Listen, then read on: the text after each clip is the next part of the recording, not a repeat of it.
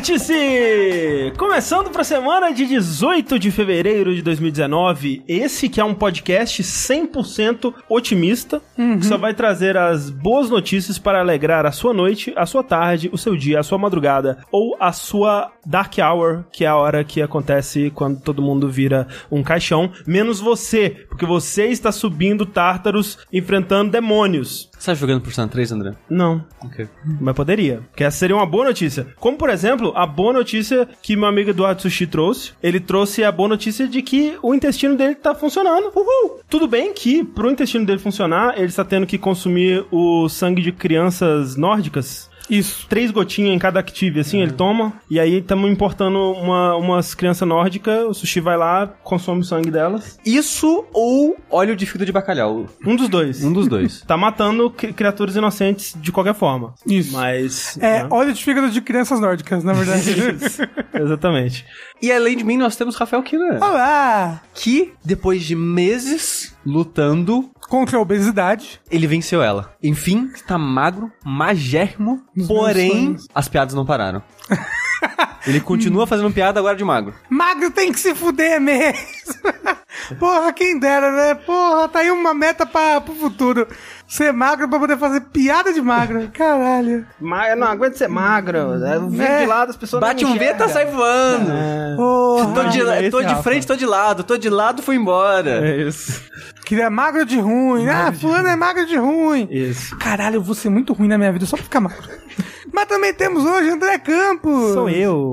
Que traz aqui a boa notícia de que ele parou de consumir frango. Olha aí. Não está mais consumindo frango. A má notícia é que ele parar de consumir frango quebrou a indústria de frangos no Brasil. Milhares tiveram que ser sacrificados porque a, a oferta está muito maior que a demanda agora. 8% da- de todo mundo da indústria de frango teve que ser demitido, Rafa? Teve. É isso aí, 8% da indústria de frango foi demitida e sacrificada logo em Agora a gente vê uns frangos andando pela rua aí. Sem Tá objetivo agora. Sem Sem dono. coleira, É. sem dono. Os frangos os frangos estão livres. Saudade, inclusive, de comer frango do, do franguinho, né? O clássico. O clássico. saudade. Vamos, vamos lá em casa que eu compro pede. lá. Um dia a gente pode fazer isso aí, quem sabe.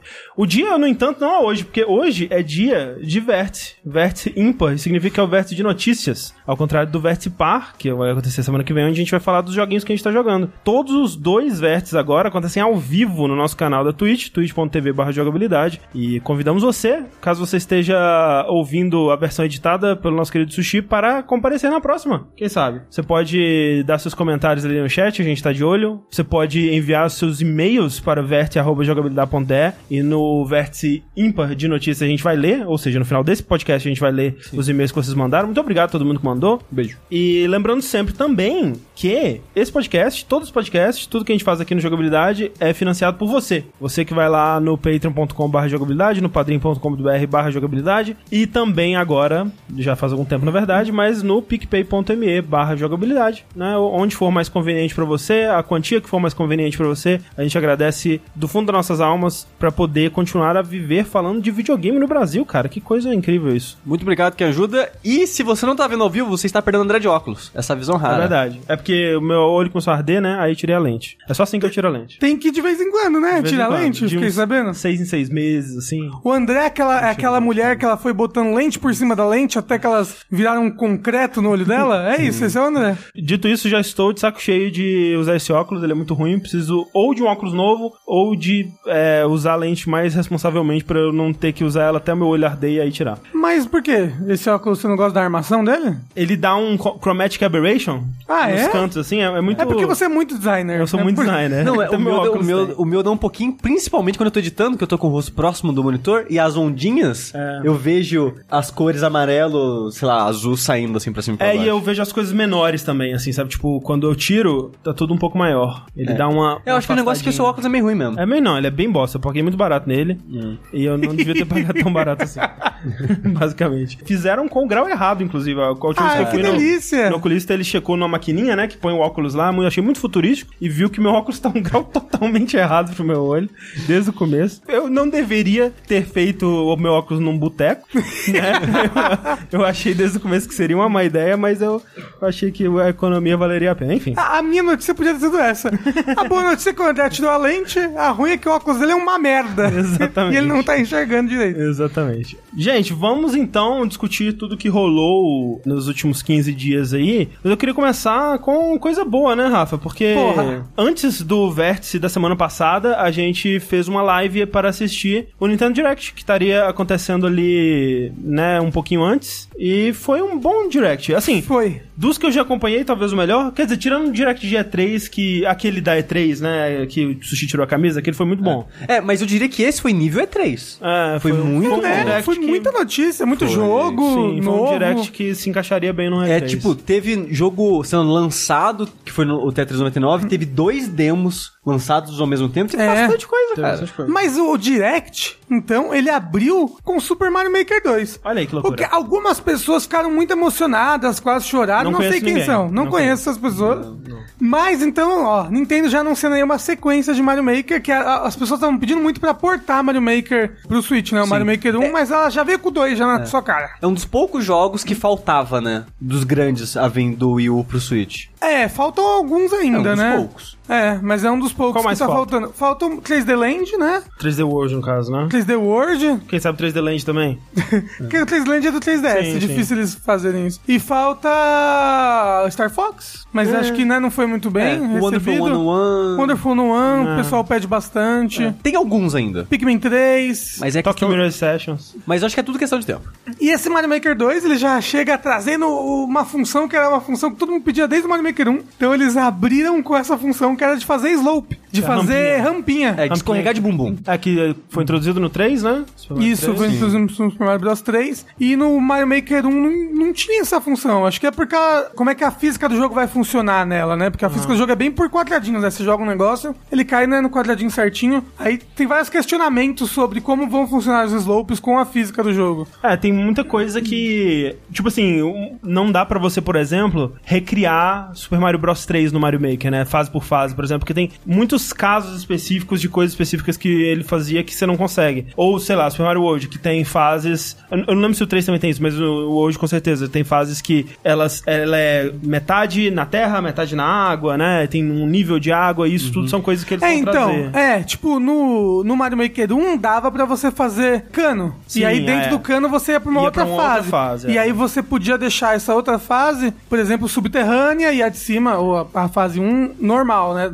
Só que tinham temas que não tinham e você não tinha como botar água na fase Parcialmente, é, né? só parcialmente, você não podia botar lava parcialmente.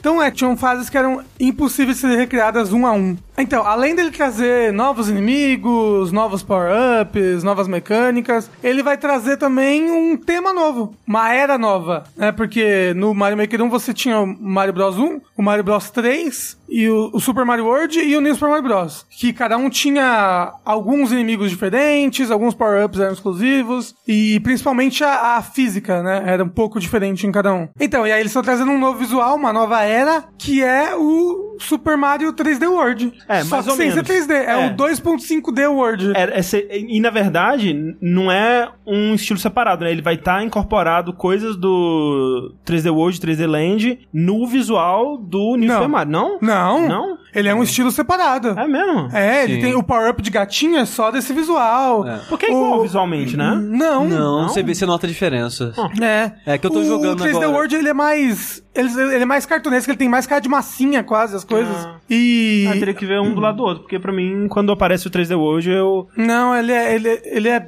bem diferente, sim. E, por exemplo, o 3D World, no estilo do 3D World, você tem mecânicas que não tem no outro. Hum. Por exemplo, ele tem coisas que ele vem do fundo da tela pra frente. Hum. Ó, Por exemplo, aquele Bullet Bill, ele não tem no estilo do New Super Mario Bros. É, ele tem árvore pra você escalar, que ela fica no fundo do cenário. Então, o 3D World é mais focado nisso. Ele tem coisas que vêm de... Entendi. Que vem do, do eixo Z. Sim. Uma coisa que eu fiquei curioso é que, tipo, às vezes eles pegam coisas de outras gerações e misturam, né? Tipo, inimigos e Sim. coisas do tipo. E eu fiquei fiquei curioso se eles vão colocar esse cano transparente do 3D World, que é um cano que, tipo, no trailer, né, eles mostram jogando a Fireball do Mario e a bola trans, é, viaja, né, pelo cano e sai pelo outro lado. Se eles colocariam algo desse tipo nos outros pixelados. Eu acho que não vai colocar, eu acho que vai ser exclusivo, da, do 3D World. Tem muita coisa que falta pra ver ainda sobre como que vai funcionar, especialmente porque o Switch, né, você não tem garantia o tempo todo de que o jogador tá acessando a touchscreen, né? Então ele tem que funcionar sem ela também. Uma da, da- dos rumores aí, da- das teorias, é que quando você vê o menu, ele construindo aí no trailer, ele é um menu circular, Radial, né? Um radial. menu radial. Isso. A teoria é de que isso talvez seja pra motion e você possa construir as coisas com os Joy-Cons, usando motion, como se fosse um Zelda Skyward Sword. Sei. Porque no Zelda você podia apertar um botão e escolher as coisas no menu radial. Pode ser que seja a mesma coisa, você vai apontando com as coisas com os Joy-Cons. Ou analógico. É, e aí quando você tá com ele no modo portátil, o Switch tem, tem touchscreen, tem multi, Sim. multi-touch, tem várias coisas assim. Mas olha só, uma coisa muito importante se dizer sobre o Mario Maker 2 é que ele tá trazendo novos cenários também, né? Tem um deserto, tem um gelo. E com o deserto. Tem a floresta. Tem o sol, Exato, tem o sol agora, aquele de Satã. filho da puta. Sim, mas ó, só mostrou o sol no Mario Bros 3, então talvez ele seja um Exclusivo. inimigo exclusivo do Mario Bros 3. Talvez. Ou eles façam ele no É. gráfico do 1 também. Eu fiquei triste que não tem o, o gráfico do 2. É, é, o Eu Japão não- não considera o 2. Ah, eles- Porque, assim, teoricamente no Japão o 2 não é o 2, é o. Doku Doku Considera, considerar, considera, porque os poderes de lá foram pros outros Band. jogos É, da série. é, né? é, é verdade. É, mas de até fato. o jeito como a Peach funciona até hoje em dia nos jogos. É, Shy Guy, No saiu de lá, é. tem outras coisas, então... É, mas é, eles consideram meio que sem considerar. É, um pa- é o patinho feio assim que eles ignoram. Isso. O que é absurdo, porque a máscara tinha que ter a máscara na porra do Mario Maker. É, a, máscara pode ser o sol no visual do Super Mario Bros. 1. Ou alguma coisa assim. É, mas o que mais que teve no Nintendo Direct? Teve um aí que. Um jogo que ninguém esperava porque ele não tinha sido anunciado, olha só. que, é- então eles anunciaram um jogo chamado Astral Chain. É verdade. Olha No- só. Novo jogo da Platinum, né? Com Hideki Kamiya. Assim, Sendo produtor, né? Do jogo. supervisionando, mas eu acho que isso é mais só pra falar que ele tá é lá. o nome dele. né? Porque eu imagino que ele supervisiona todo o projeto da, Da Platinum, Platinum, é. sabe? Mas, uma coisa curiosa, porque a maneira que o trailer colocou o nome do diretor fez várias notícias saírem erradas. Porque, tipo, no trailer fala supervisionado por Hideki Kamiya, dirigido por nome da pessoa que esqueci o nome agora. E embaixo tava, entre parênteses, Nier Automata. Muitas, eu vi muitas notícias falando, diretor do Nier Automata. Não, quem dirige o Automata foi o Yokotaro. Aham. Não foi esse cara. Esse cara, ele era designer, acho que de combate, alguma coisa assim. Ah, aham. Só que agora ele é diretor desse jogo. Ó, tem Gúfalo ali, ó. É o Takahisa Taura. Takahisa Taura, diretor de. Esqueci o nome, Astral Chain. Isso. E ele parece ter uma premissa de que você é uma espécie de policial É. que tem uns. Como se fossem uns stands do Jojo, mas não uns stands, você tem uns summons Sim. que você sumona com a sua algema. É, é, parece uma parada meio tokusatsu, sabe? Tem até, tipo, gestos, né? Os movimentos e coloca o negócio no braço e tal.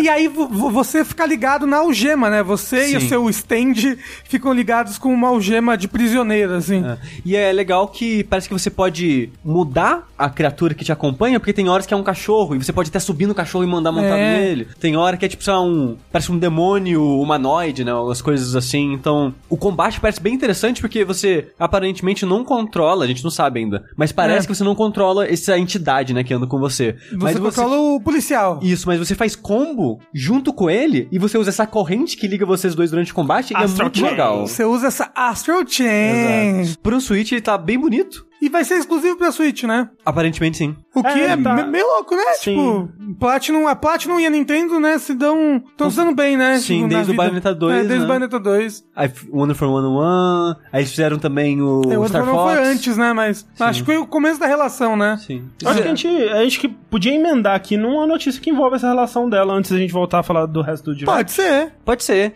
E essa notícia, na verdade, é mais um boato, né? A notícia de um boato Sim. que a Nintendo Insider, né? Um site de notícias relacionadas à Nintendo, soltou o furo, pelo menos o boato, O furo! de que eles ouviram de fontes confiáveis, segundo eles, tipo, ó, a gente bota fé nessa fonte aqui, e essa nossa fonte falou que a Nintendo tá agora public, tá tipo financiando o desenvolvimento de Scalebound da Platinum, Como- exclusivo pra Switch. É, renascendo aí como um exclusivo do Switch, exatamente. Loucura! Então é que é muito louco, porque essa notícia veio e foram várias camadas de informações surgindo, porque, tipo, apareceu a notícia. A primeira reação foi, tipo, não, gente, a parada é da Microsoft, como assim? Como que a Nintendo vai fazer isso? A Microsoft, ela cancelou o jogo, mas ela renovou o nome do jogo poucos Sim. meses depois. Ah. Aí foram caçar isso e descobriram que a Microsoft, é tipo, venceu os direitos e a Microsoft não comprou de novo. Mais recentemente venceu de novo É, e tipo, ela não renovou. Foi tipo, sei lá, dezembro de 2017, uma É, parada foi uma assim. assim, é. Porque o jogo foi cancelado em, acho que janeiro, fevereiro de 2017. Aí no meio do ano eles renovaram e no final do ano eles abandonaram. Isso. O Scalebound. Hum.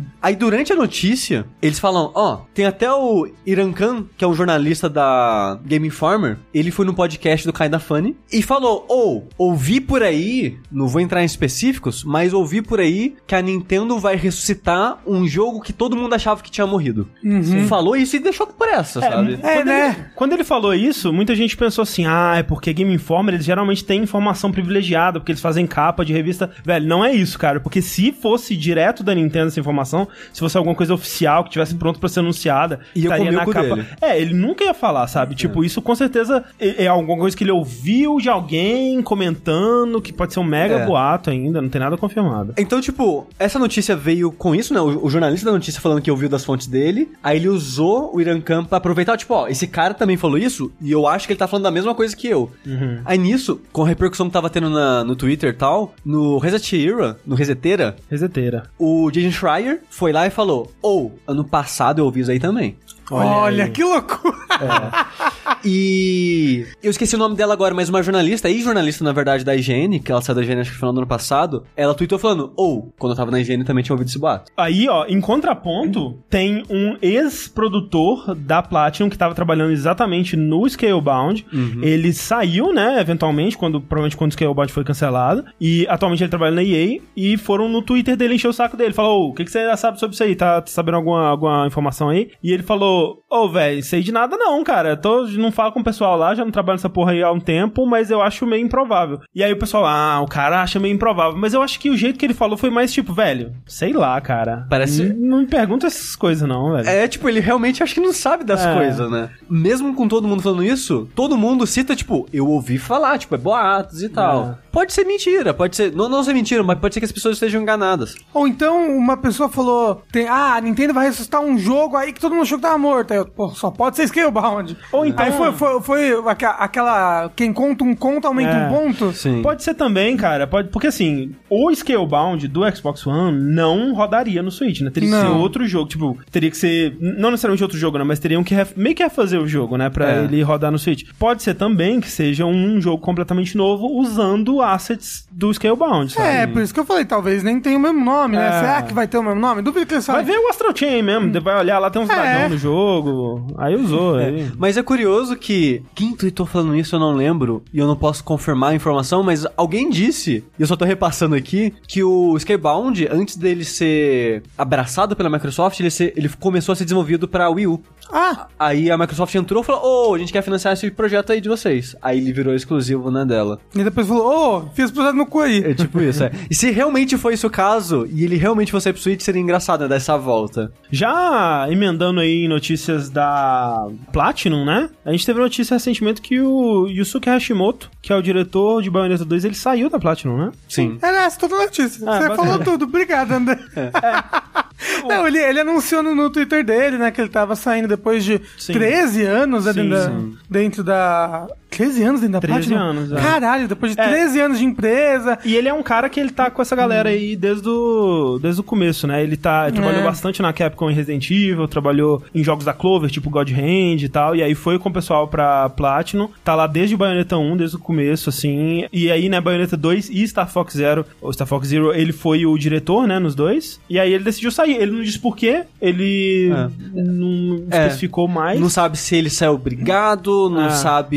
Sabe Assim. Se fosse, tipo, cansei, tô de boa, quero outros rumos, quero, tipo, já tem outra empresa em vista. Quero me aposentar. Mas sabe o que é engraçado? Eu tava vendo. Quero ver minha família, É, sabe? talvez. Mas é engraçado que eu, tava, eu fui na Mob Games pra ver, tipo, a carreira dele, né? Tipo, Aham. o- as coisas que ele já A fez. discografia dele. E ele trabalhou em muito jogo fora da Platinum, nesse tempo dentro da Platinum, meio que Sim. freelancer, Ah, sabe? Sim, sim, sim. Eu achei curioso É, porque a isso. Platinum é muito um estúdio freelancer também, né? É. Prestando serviço pra outros, outros estúdios aí, ajudando outros desenvolvimentos. Mas a saída dele, o que faz a gente se perguntar é: ele tava no Bayonetta 3? Se É. ele tava, e agora? É porque Bayonetta 3 foi anunciado em 2017 e desde então a gente não viu mais nada, né? É, acho que nunca foi confirmado quem que tá dirigindo, né? É. Será que era ele que tava dirigindo e por isso que o projeto deu uma atrasada agora? Uhum. É, vai saber. Será que a gente vai ouvir falar de Bayonetta 3 na E3 da Nintendo desse ano? Se ele era o diretor, acho difícil. É. É. É. Se ele era, o- é, se ele era o diretor, provavelmente tava dando alguma coisa tava bem errada aí. Talvez ele esteja passando por um processo parecido aí com o do Metroid Prime 4, não sei. Ou com, sei lá, o Uncharted 4 também, que É, passou algo também. parecido, né? Sim. É, mas é tipo, é que o, o Metroid Prime Mudou o 4 estúdio. mudou o estúdio, Não, né? eu- tipo, a eu- Nintendo não pode É, mudar o não, não, estúdio não. de Bayonetta. Eu quis dizer mais no sentido deles estarem, tipo, meio que reiniciando o desenvolvimento, É. com alguma coisa desse Isso, isso sentido. acontece nos projetos, né? Por isso que não se costuma anunciar as coisas Só com nome. É, só com nome. Geralmente Porque não é uma boa ideia. Desenvolvimento de jogo dá merda, gente. Recomeça do zero várias vezes. Sim. Aí. E a gente só não sabe disso, né? É. Mas o Rafa falou que o Hashimoto estivesse talvez se aposentando, né? E ele disse que não. Ele disse que no tweet que ele fez, ele fala que ah, eu espero levar isso, esses aprendizados para as próximas coisas que eu vou fazer, assim. Ele não Ma- disse ma- o quê. É, eu, eu não senti firmeza de Mas- que ele vai mas- voltar a trabalhar com jogos, Com por jogos exemplo. talvez não, mas não sei se ele vai se aposentar ainda. Ele pode abrir uma lojinha de takoyaki na frente da casa dele, por Eu, exemplo. eu não sério. tirei isso do texto dele, que ele não quer mais trabalhar com jogo. Eu também não, não. assim. Ah, é Pode que ele não que citou não, mais é. jogo. Ah, mas é. Mas também é não citou nada, né? É, Foi muito vago, Foi, assim. foi bem vago. Eu achei engraçado que é muito assim. Ele, claramente, um cara acostumado a usar o Twitter muito de forma profissional e séria e tal. E ele começa o, tu- Eu o, também. o, o tweet falando assim: gente, quase assim, desculpa, gente, esse tweet vai ser um pouco mais pessoal, tá bom? E ele faz uma mensagem totalmente fria e sem, tipo, nada assim. E uma mensagem completamente profissional. Tipo, É, né? exato, é tipo, esse daqui vai ser um pouco mais pessoal. Ah, então, tô com uma cárie que tá me incomodando muito. Se alguém conhecer um dentista pra me indicar. Não é nada disso, sabe? Exato. Mas é boa sorte pra ele aí. Espero que a gente ouça falar dele em breve, quem sabe. Mas Nintendo Direct, Rafa? Vamos voltar, porque a gente, a gente tem que falar da nova sensação da garotada. Ai, meu Deus. Minecraft, brr. Fortnite, bé. Apex Legends, hahaha. o negócio agora, e que foi anunciado e lançado durante a Direct, foi Tetris 99. Olha aí. o mais novo Battle Royale.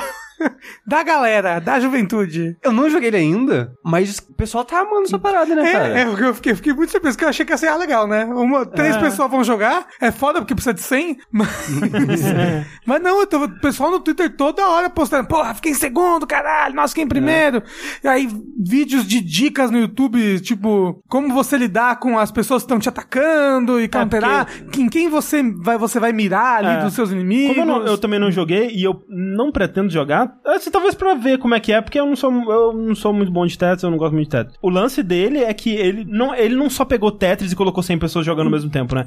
Ele realmente pegou coisas que são análogos de mecânicas de Battle Royale e, e fez elas operarem dentro do contexto de Tetris, né? Porque Sim. tem, tipo, formas de você jogar mais defensivamente, mais é, escondendo, né? Como o, o análogo de esconder dentro da banheira, sabe? Tem, tem como você ser mais agressivo e atacar outros jogadores logo de cara. E vai ficando cada vez mais difícil, né? Porque no, quando você tá com 100 pessoas, fica mais fácil de você não se destacar e passar Sim. desapercebido. Tem Quando- como você se aproveitar também, É. tipo, ô, tão mirando naquele fulano ali, deixa eu tentar dar um golpe final nele aqui pra matar ele e pegar o kill pra mim. Uma das coisas bacanas, além de toda essa, essa mistura de Tetris com Battle Royale, é que sim, ele é exclusivo pra Switch e ele é de graça, Sim. né? Ele é de graça para quem assina o a PS Plus do Switch aí, a Nintendo Switch Online. No caso, ele é de graça, mas você só joga É. se você tiver pagando a assinatura online Isso. dele, Isso. né? Aí, algumas pessoas teorizaram, e eu não duvido que seja o caso, que o jogo ele é publicado pela Nintendo Sim. e feito pela Arica. Curiosamente, pela Arica, olha aí. Sim, que no caso é o desenvolvedor de.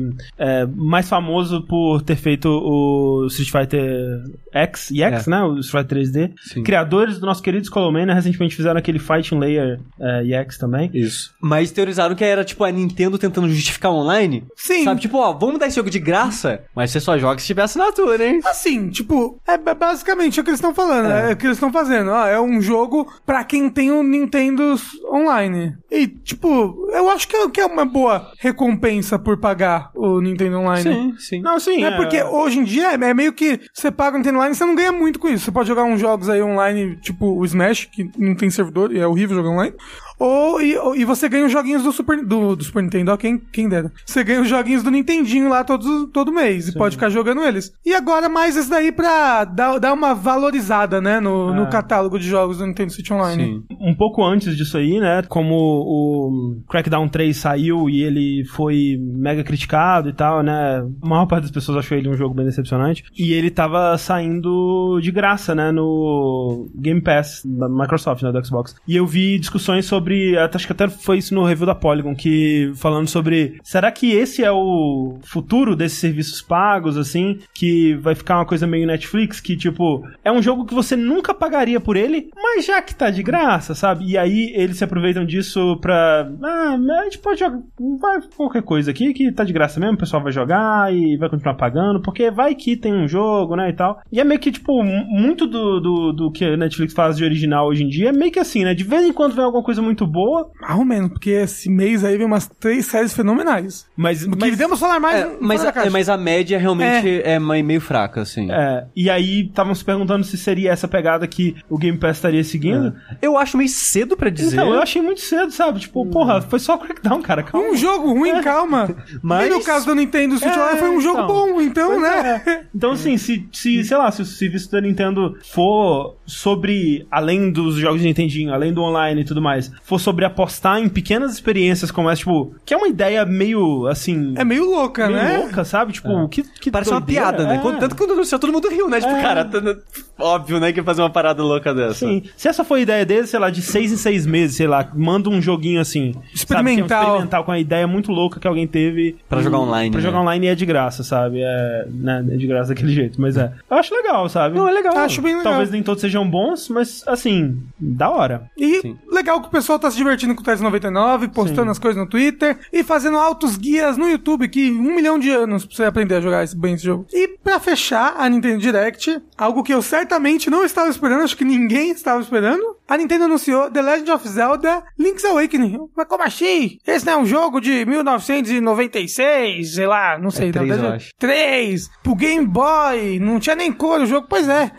Rapaz, Antes de terem inventado a cor. é, não tinha cor na vida. As pessoas não sabem, as pessoas que nasceram em 2000. Todo mundo jovem nesse chat. Assim, esse remake, É um remake, olha só, um remake É. de Link's Awakening do Game Boy. Quem diria? ele tá muito bonitinho. Tá lindo. Muito fofinho e tal, quando você vê a gameplay dele. Mas eu queria. A, a- tipo, a cutscene de abertura é tão legal, é tão É. bonita, que eu queria um jogo naquele estilo, sabe? Aham. Uma um desenho meio rústico, assim, meio sujo. E o jogo, o jogo é, é o, con- é o contrário, né? Tipo, é bem limpinho, é bem cartunesco, é bem fofinho. Todo mundo bem SD, com a cabeçona. Ele me lembrou, tipo, quando você filma um bonequinho pequenininho, né? Uma Sim. miniaturazinha. É, parece um dioramazinho. um diorama. É. né? Realmente, ele parece um Captain Toad, assim. Ou É. tipo um aquele, como é que chama?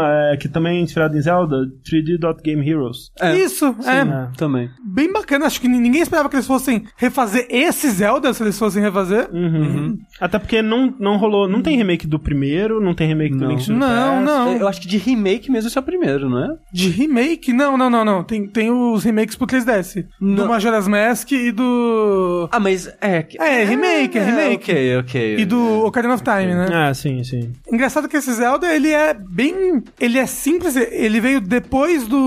Link to the Past. Do Link to the Past, então ele tem... Ele é tão simples quanto é o Link to the Past, mas pro Game Boy, Uhum. e jogando hoje em dia, tipo, eu fui jogar ele em 2000 e... Pela primeira vez, acho que foi em 2011, 2012, ele é muito bom, ele é um excelente Sim, Zelda. sim. É- Só que ele é bem a pegada clássica do, dos Zeldas ficaram depois do Link to the Past, que é campo, dungeon. Volta pro campo, nova dungeon. As Ah, não, dungeons são é- bem lineares, Ele é a assim. formulinha, mas ele é legal porque ele. ah, eu acho que eu, eu gosto do que eles fazem com as habilidades do Link. Sim. Elas são bem inventivas, assim, estão fora do que você imaginaria pra Zelda, de modo geral. E o, o mundo dele, né, e a história dele, que eu vi muita gente achando, não é, mas por que, que tem Goomba e tal? É essa loucura mesmo, sabe? É, É. é Chain Chomp, é é Goomba. É, acho que tem um. Putz, de qual jogo que é? Tem um personagem de algum outro jogo da Nintendo que faz um cameo também. Os- o, que o príncipe que vira um sapo? Isso, esse daí. Na verdade é porque esse jogo foi feito na engine do jogo do príncipe que vira um sapo. Qual que é esse jogo mesmo? Ah, eu esqueci. Mas tem esse jogo É. é, antigo aí, que é príncipe que virava um sapo no Game Boy, É. e que ele era meio parecido com o Zelda, assim, a visão de cima e tudo mais, só que a batalha era diferente. Uhum. É. E aí, quando eles foram fazer, eles usaram, eles reutilizaram essa mesma engine. A equipe de desenvolvimento do Link's Awakening original, né, do Game Boy, é em boa parte a mesma equipe do Link to the Past mesmo, só que ele é meio que um Majora's Mask, digamos É. assim, pro Link, pro Link to the Past, porque eles trazem o Link pra um novo mundo, que não é Hyrule, né, e nesse mundo é, tem muita coisa surreal, muita coisa estranha, sabe? De novo a comparação com coisa do David Lynch, né, os caras mesmo re- referenciam Twin Peaks muitas vezes pra dar esse ar do que eles estão buscando, essa coisa meio surreal e, e viajada, assim, sabe? É, é muito legal. E a minha coisa favorita desse jogo, minha coisa favorita, É a última dungeon. não, é a trilha sonora. É, a verdade, A trilha trilha dele é muito boa. E a música. Game Boy, quem é, diria? E a música do do que seria o Hyrule Field, né? Que é o tema do Zelda, que toca enquanto você tá andando pelo campo. É a, é a minha versão favorita daquela música. É, Que ela- Total Heights. Mas ó, antes de mudar do Direct, teve muita coisa que a gente não falou, né? Já teve mais do Fire Emblem. Fire Emblem. E teve dois demos que lançou junto. O novo jogo do Yoshi, que é ele de papelão. Isso. E aquele Diamond X Machina saiu um demo dele, que era das quatro primeiras fases. O demo do Yoshi tem uma fase, aqueles filhos da puta. Quem faz isso? É, né? Bom pequenininho. A fase tem tipo 30 segundos. Os caras estão de sacanagem, cara. Mas é lindo, né? Não, tá bem bonito. É tipo, saiu até vídeo no Digital Foundry sobre ele, porque ele é feito em Unreal 4. Ah, é? É o primeiro jogo da Nintendo feito em Unreal 4. Aí ele estava analisando a iluminação, essas coisas. E é engraçado que o jogo é muito bonito, mas ele não roda nem 720p. Olha aí, quem diria. Ele não é nem HD. Olha aí. Caramba. É porque é muito pequenininho, né? O Yoshi É, as lá. coisas são pequenininhas, não precisa. O negócio é, achei legal. Yoshi? É, Quem eu- diria? eu achei bem legal. Ele Sushi, é tipo que tem a pachorra de não gostar de Yoshi's Island. feio pra caralho. Porra, Yoshi Island é lindo. Não. Vai, curte tu. E- Esses jogos do fim do Super Nintendo eu não acho bonito. Tipo. Donkey Kong o... Country. Não, ele eu acho. Mas o. Todo errado. Aquele lá, qual que é o nome? O Senkei Desetsu 3. Legend of Mana? A Legend of Mana 2. É, mas só que ele não saiu no ocidente, então, né? Hum. Eu acho ele horrível, eu acho ele muito feio. Eu não sei qual é. Você acha é, é, Chrono Trigger feio também? Não. Chrono Trigger é maravilhoso. Porque Chrono Trigger não tenta ser realista, o Senkei Desetsu 3 tenta ser realista. Caraca. Mas o Yoshi não tem que ser realista, ele Mas é desenhado a giz. Mas ele tenta ser giz, mas não funciona nos 16 bits do Super Nintendo. Funciona, Fica fica, lindo estranho demais. pra caralho. Não, fica tão lindo. De qualquer forma, é mega simples, é mega fácil o Yoshi do Switch, mas é muito gostosinho. Tipo, a trilha sonora é insuportável. Mas é. É. Porra, A trilha sonora de Yoshi moderno é uma coisa muito triste, cara. desde o Yoshi Island 3, eles eram com essa pachorra, essa sacanagem de botar instrumento de criança. É, chama a Adriana Calcanhoto pra compor a Não, parada. é terrível. Parece que é uma música experimental do Patofu. É, é muito ruim. Aí fica os negros assim. Parece a menina tocando o Kazu. É, é igual, é horrível. Sim. Mas o jogo, apesar de ser simples e fácil, ele é tão carismático e fofinho que eu quero jogar mais dele só por causa disso. Assim, ele é bem difícil se você tenta fazer. Normalmente, os Yoshi são difíceis se você tenta fazer 100%. o 100% das fases. Sim, sim, sim. Porque você não pode tomar dano, você tem que pegar todas as coisinhas. É, é, é difícil. E o Diamond X Machina, que pelos vídeos eu tava achando feio e sem graça, desinteressante. Eu nunca joguei Armored Core, né, pra comparar, porque parece que ele é meio que um sucessor espiritual, né, que ele tem alguns membros da, da From trabalhando lá, ex-membros da From, né, acho que tem diretor, produtor de Armored Core trabalhando no jogo também. Então, eu nunca joguei tipo de jogo pra saber se eu ia gostar, e cara, achei muito legal o demo. É muito gostoso de controlar o, O o, mecha, né, você voar e fazer as coisas e tal. Eu sou absurdamente ruim, quando o jogo pede pra eu duelar, né, eu e outro mecha sair na porrada, eu apanho feito um desgraçado, porque eu não sei jogar direito, mas é muito gostosa a dinâmica, e é interessante que, tipo, toda vez que destrói um robô, ele cai no chão, você pode pegar uma peça pra você. Aí você pode equipar ou Ah, mandar pra sua que legal. base. Aí na sua base você pode montar, tipo, esse braço, aquela cabeça, essa perna. Então você pode montar o mecha que você quiser. E tem uma parada muito louca que você sai do robô. Eu achei muito foda isso, porque tem uma parte, acho que é na terceira missão, sei lá, pede pra você enfrentar acho que três robôs ao mesmo tempo. E eu morri. De destruíram o meu robô, então ele explodiu. Eu virei piloto, tipo, civil, andando no chão. Eita! Aí virou um, um survival horror que nem o Left Alive. E foi muito legal porque você começa a plantar armadilha no chão. A armadilha, quando o robô passa, ele fica, eletro... ele fica preso, né? Toma choque e tal. Ele to... Aí você tem uns tiros que você pode carregar e dar um tiro forte. Então, você tem maneiras de enfrentar o robô como civil. E eu matei o cara assim. Caramba, que E legal. foi muito legal. Isso, tipo, de eu ter perdido o robô, ficado civil e derrotado outro mecha assim, sabe? E eu acho que se a missão não tivesse acabado, podia montar no mecha destruído e voltar pra fase? Eu não É tenho tipo certeza. Road Rash quando você cai da moto e termina a corrida andando. Tipo isso. Mas eu achei bem legal. Tipo, o jogo realmente não é muito bonito ainda, né? Ah, Esteticamente ele parece pouco inspirado, não e sei. as cores é tudo muito... Muito saturado, É, É muito exagerado. muito né? amarelo e vermelho na sua cara, assim. É, mas eu achei muito legal jogar, agora tô animado pro jogo. No caso, é o Demon X Machina, que, Que é vai um... ser exclusivo pra Switch. Isso. Sim. Beleza, essas foram, foram as notícias do Nintendo Direct. Agora, passando para mais uma notícia aqui é, do nosso bloco de Aconteceu no Japão, eu quero falar sobre um evento que estava rolando aí. Eu não sei se ainda tá, na verdade, que eu não acompanhei, mas sexta passada estava rolando no Japão a segunda edição da Evo Japan. Tava rolando, então, campeonatinho do joguinho de luta, tudo. Só que assim, não sei se você já assistiu a Evo, além do campeonato de jogo de luta, acontecem também anúncios e painéis e coisas desse tipo de, de outros jogos de luta, né? Eles trazem os desenvolvedores, eles anunciam personagens, mostram gameplay, né? Quando é, um jogo tá pra estrear e coisas do tipo. E um dos jogos que eles estavam mostrando lá era o Dead or Alive 6, que eu não sei se alguém aqui já jogou Dead or Alive, um jogo Não. de luta, mas ele é um jogo que ele é bastante sugestivo, né? É, é engraçado que eu vi as pessoas apontando, desde o primeiro já tem física de peitos. Sim, é importantíssimo pra, pra eles. É, eu- É, o Dead metade da grande desenvolvimento do jogo vai pra física de peitos. O Dead or Alive, assim, ele, ele é um, principalmente uma série de jogos de luta, né? Mas ele tem uns spin-offs que- de, de, do vôlei de praia lá, que viram uns date sim, você tem que comprar presente pras meninas, aí você vai pro quarto com elas, aí... É, eu nu- nunca joguei essas coisas não, mas assim, cada um, cada um, né? O que aconteceu foi o seguinte, durante a exibição do, do Dead or Alive 6, eles estavam mostrando features do jogo, né? Como a câmera livre, que você pode pausar o jogo em qualquer frame e posicionar a câmera como você quiser lá e tal. Tipo um photo mode, Tipo né? um photo mode, É um exato. punheta mode, né? Vamos falar a verdade? É, assim, é, o- o- to- todo lance é um lance de contexto, né? Porque pode ser só uma, um photomode pra você tirar uma foto legal do, no momento da hora, mas os desenvolvedores não se contentaram em mostrar só isso, né? Eles começaram a criar situações entre os personagens, onde eles faziam um personagem homem dar um agarrão num personagem feminino, e aí eles pausavam no momento que parecia, né, que eles estavam trepando, e aí Fazendo um nhaca-nhaca, fazendo o famoso nhaca-nhaca, o famoso canguru perneta. e aí aproximavam a câmera de um jeito que, cara, parecia muito que eles estavam transando, sabe? Fazendo alguma coisa muito pornográfica, assim.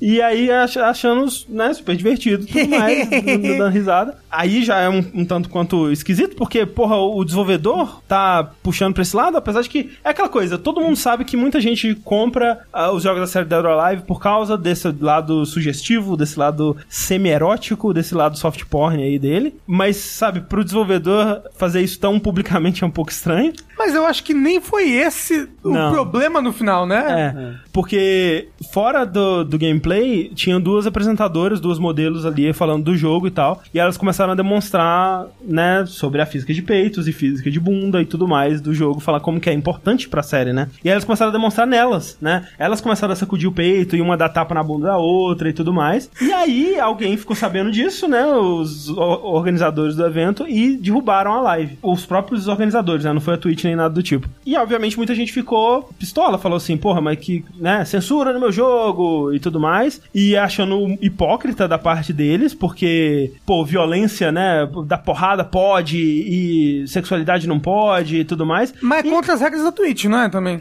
Tam- também. sim. Também tem isso. Mas assim, o que eu concordo que é um tanto quanto hipócrita, especialmente na, nos Estados Unidos, né? Onde é muito mais ok você mostrar pra uma criança, sei lá, uma cabeça decepada do que uma mulher de peito de fora, sabe? E Ah, não- mas, é, mas a, a gente tem esse negócio, né? Violência Sim. versus Sim. sexualidade, assim. Que é, é realmente hipócrita. Sexualização, é. Mas eu acho que os caras estão 100% no direito deles de terem derrubado. É. É, tipo, se eles não querem associar a imagem deles a esse tipo de produto, Sim. é direito deles como empresa, né? Como. E mais do que isso, sabe? Eu acho que. Entidade. O, o lance é que, assim, ok, eles concordaram, né? Eles fizeram um contrato com o pessoal do Dead or Alive de mostrar um jogo de luta. Se eles estão ok com mostrar violência e não ok com mostrar pornografia implícita, eles estão no direito deles de se ocorreu pornografia implícita quando não deveria ter ocorrido, derruba, sabe? É, é- E, e é tudo questão de contexto, sabe? Eu acho que. Porque, porque você pode dizer assim, ah, mas se eles decidiram mostrar Dead or Alive 6, eles já estavam cientes de que ia rolar alguma coisa sexualizada e tudo mais. Mas é diferente Mas quando chegou num nível- o foco é o peito, sabe? Quando a câmera foca no peito da mulher balançando, ou então quando o cara vem com a câmera e faz parecer que os dois personagens estão transando, sabe? E acho que o pior mesmo, pra eles, né, no caso, foi quando as meninas começaram a. Sim. Na live, a, na fazer as coisas. O que é curioso também porque durante a, as- né, o marketing do Dead or Alive 6, uma das coisas que os desenvolvedores eles estão fazendo questão de frisar é o quanto que eles amadureceram nesse sentido, assim, de dar uma, uma desacelerada na parte softcore, né, porno softcore do, do jogo. E de fato, quando você vê os personagens, né, em suas roupas padrões e, e, e tudo mais, realmente tá todo mundo um pouco mais, mais vestido, sabe? E menos exagerado e tal. E isso de fato tá acontecendo. Mas você vê que claramente eles ainda têm essa, essa mentalidade por baixo, né? O espírito é o mesmo. O espírito tá lá ainda. Pra muita gente que tinha ficado triste, né, quando eles começaram a falar disso, que não, a gente amadureceu, a gente sabe que pra um jogo hoje em dia ter alguma chance de se tornar um esporte e tal, é, é- até porque rolou aquelas tretas, né, com a, acho que a Cami e a, aquela wrestler do Street Fighter V, a. R- a Remika, né, Isso. que eles tiraram algumas é, animações e, e alguns momentos que apareciam, é, é, né, acho que era dando um tapa na bunda e a, um close na, na, na virilha da, da Kami. Eles, coisas que eles tiraram porque, em um contexto de esportes, né, o pessoal tava ficando meio incomodado com isso. E o pessoal do Dead or Alive, eles estavam seguindo, dizendo que estavam seguindo por essa mesma direção, mas ainda tem as coisinhas lá pra quem quer, né? Então, Pra quem quer tá. a parte boa disso tudo é que quem queria os peitos agora sabe que ainda tem peito, quem não queria agora sabe que ainda tem também. Então, tá- agora tá certo, né? E eu acho que a Evo tá certo em fazer o que ela quer. É isso, não, assim, tá ela, como entidade, certo. ela tem direito, É, gente. porra, Né? é, Sim. é isso aí. Mas falando em coisa boa, Xi, coisas que foram anunciadas que não tem peitos. Até onde sabe, né? Ah, olha, até onde sabe mesmo, porque eu já vi fanart desse jogo aí com Ah, peitos. porra. Levantou aquele paninho vermelho? É. Tá, né? Toda pelada. Isso. No caso, eu estou falando de Hollow Knight. e não só Hollow Knight, mas Hollow Knight 2. Ah, meu Deus. Dois pontos. Silksong. Mentira, não tem um 2 no nome. É, não tenho dois, porque vai que um dia eles lançam Hollow Knight 2. Que é com o Knight de novo. Isso, com o Knight de novo. É. Aliás, achei até estranho eles terem botado o nome do jogo como Hollow Knight É. Silk Song. Talvez pra manter, É tipo, a gente é no mesmo mundo, Sim, é a mesma sim, franquia. Uma Ah, franquia, é. pra manter a franquia. Final Fantasy é o Final Fantasy, não, não repete É. essas coisas, né? Às vezes nem tem fantasia. Mas, o, Ma- o mas primeiro, é o primeiro tem alguma coisa de ser a fantasia final na história? Não. Então. é. O negócio é, é o mesmo mundo do Hollow Knight. E é uma continuação. É, se passa depois dos acontecimentos do Hollow Knight, dessa vez você vai jogar com a Hornet, que no caso começou como um DLC da Hornet, né? Isso, porque é que era algo que estava previsto da campanha de crowdfunding deles, Era né? um stretch goal da, da campanha. Isso, Sim. que era a DLC com outra personagem jogável. Isso. Sim. E até é engraçado que quando eles anunciaram, né, lançaram o trailer e tal, eles lançaram um vídeo meio que de entrevista, entre aspas, de dois dos três desenvolvedores, três pessoas fazendo a porra Caralho, jogo. como pode? Sabe o que, que me Jogo, impressionou? jogo do ano de 2017 ter tipo três pessoas desenvolvendo. Sabe o que me impressionou nesse vídeo? Os dois são A, seres humanos. Sim. B, ajustados socialmente, eles sabem falar. E, E C, até bonitinho da esquerda, é, tão e, bonitinho. E eles Não tão saudáveis. acabados. É. Não tão, tipo, olho fundo. É porque na Como é Austrália as possível? pessoas estão acostumadas a vida e morte o tempo todo, então eles estão assim. Aí nesse vídeo, eles, é uns 20 minutos eles tirando dúvidas, porque eles, quando eles anunciaram, né, meio que tem um bullet point. Ah, esse Sim. jogo tem 150 inimigos, você vai jogar com a Hornet no novo reino, e não sei o que lá. E eles foram, né, aprofundando um pouco mais dessas informações mais básicas, assim. E é até interessante que quando eles estavam falando da parte, ah, o jogo, ele, né, ele começou como o né, Start Goal do Kickstarter e tal. Só que eles, quando eles fizer, criaram, né, essa meta no Kickstarter, eles não pensaram o que seria. Tipo, ah, a gente acha que pode fazer isso e aquilo, né, mas não para pra pensar muito. E quando chegou a hora do, do vamos ver, eles, porra, o que, que a gente faz? E agora? Será que a gente coloca ela no mesmo mundo, mudando detalhes? Será que faz isso? Será que faz aquilo? Não sei o que lá. E a ideia foi crescendo, foi crescendo, e cresceu tanto que eles falaram, é um novo jogo. É, não, É. De, de acordo com eles, tá crescendo até agora. Tipo, enquanto eles estão anunciando o jogo, o jogo ainda não tá finalizado, ainda tem coisa pra fazer, tem tem, tem lugares, né, pra, pra criar no jogo e tal, É. modos de gameplay que eles sabem o que vão ser, mas ainda não, Não tá implementado. E assim, pra você ter uma ideia, assim, tudo indica que esse jogo vai ser ou do mesmo tamanho ou maior do que o primeiro. Que é uma loucura. O que é in- insano, cara, porque assim, o primeiro é um jogo que pra você fazer tudo, você demora umas 50 horas, tranquilo, assim. E o primeiro, assim, tirando depois quando eles fizeram updates e adicionaram mais áreas e coisas assim, ele começou com 140 inimigos. Esse tem 150 já de cara, velho. Obviamente que, né, talvez os inimigos eles sejam mais distribuídos e tudo mais e acabe sendo um jogo menor. Mas, levando em consideração essas informações que eles deram, né? E levando em consideração como eles agem de, ah, vamos lançar um joguinho aqui pequeno Hollow Knight, de repente é um jogo gigante com um milhão de áreas? Exato. É, e, e outra parada também que eles falaram e eu achei legal eles serem é, sinceros com isso é um dos motivos da gente ter criado um novo jogo em vez de só uma expansão é porque a gente tava afim de trabalhar com coisa nova. Sim, sim. É, mas seria mais divertido pra eles, eles falam. Sim, né? então, né, eles então poder criar um mundo novo, com mais NPCs, uma nova ficção, né? Sim, porque assim, como você disse, é no mesmo mundo de Hollow Knight, mas é num reino diferente, né? Isso, né? Tanto que no começo você vê eles carregando a Hornet Isso. numa gaiola pra um outro lugar, assim. É, uma coisa que eles falam também é que assim, o, o Hollow Knight, ele começou numa Game Jam que a temática era subterrâneo, né? Abaixo da superfície. E eu achei Não, legal não, não era comer? disso. Comida? Não, não, era subterrâneo. É. Ah, era? E, e aí, Ou esse era o Hungry Night? talvez. Porque o Hungry Night, que é o jogo onde Sim. originou o Night, Talvez esse ele é um jogo é. de Game Jam e o negócio dele é que você tem que ficar comendo o tempo É, todo. eu acho que é isso daí. É, o Hollow Knight mesmo foi de, de subterrâneo. E a pegada do Hollow Knight é muito de você ir descendo, né? Você ir se aprofundando naquela sociedade subterrânea que só vai descendo cada vez mais e mais, até que você chega naquele, enfim, né?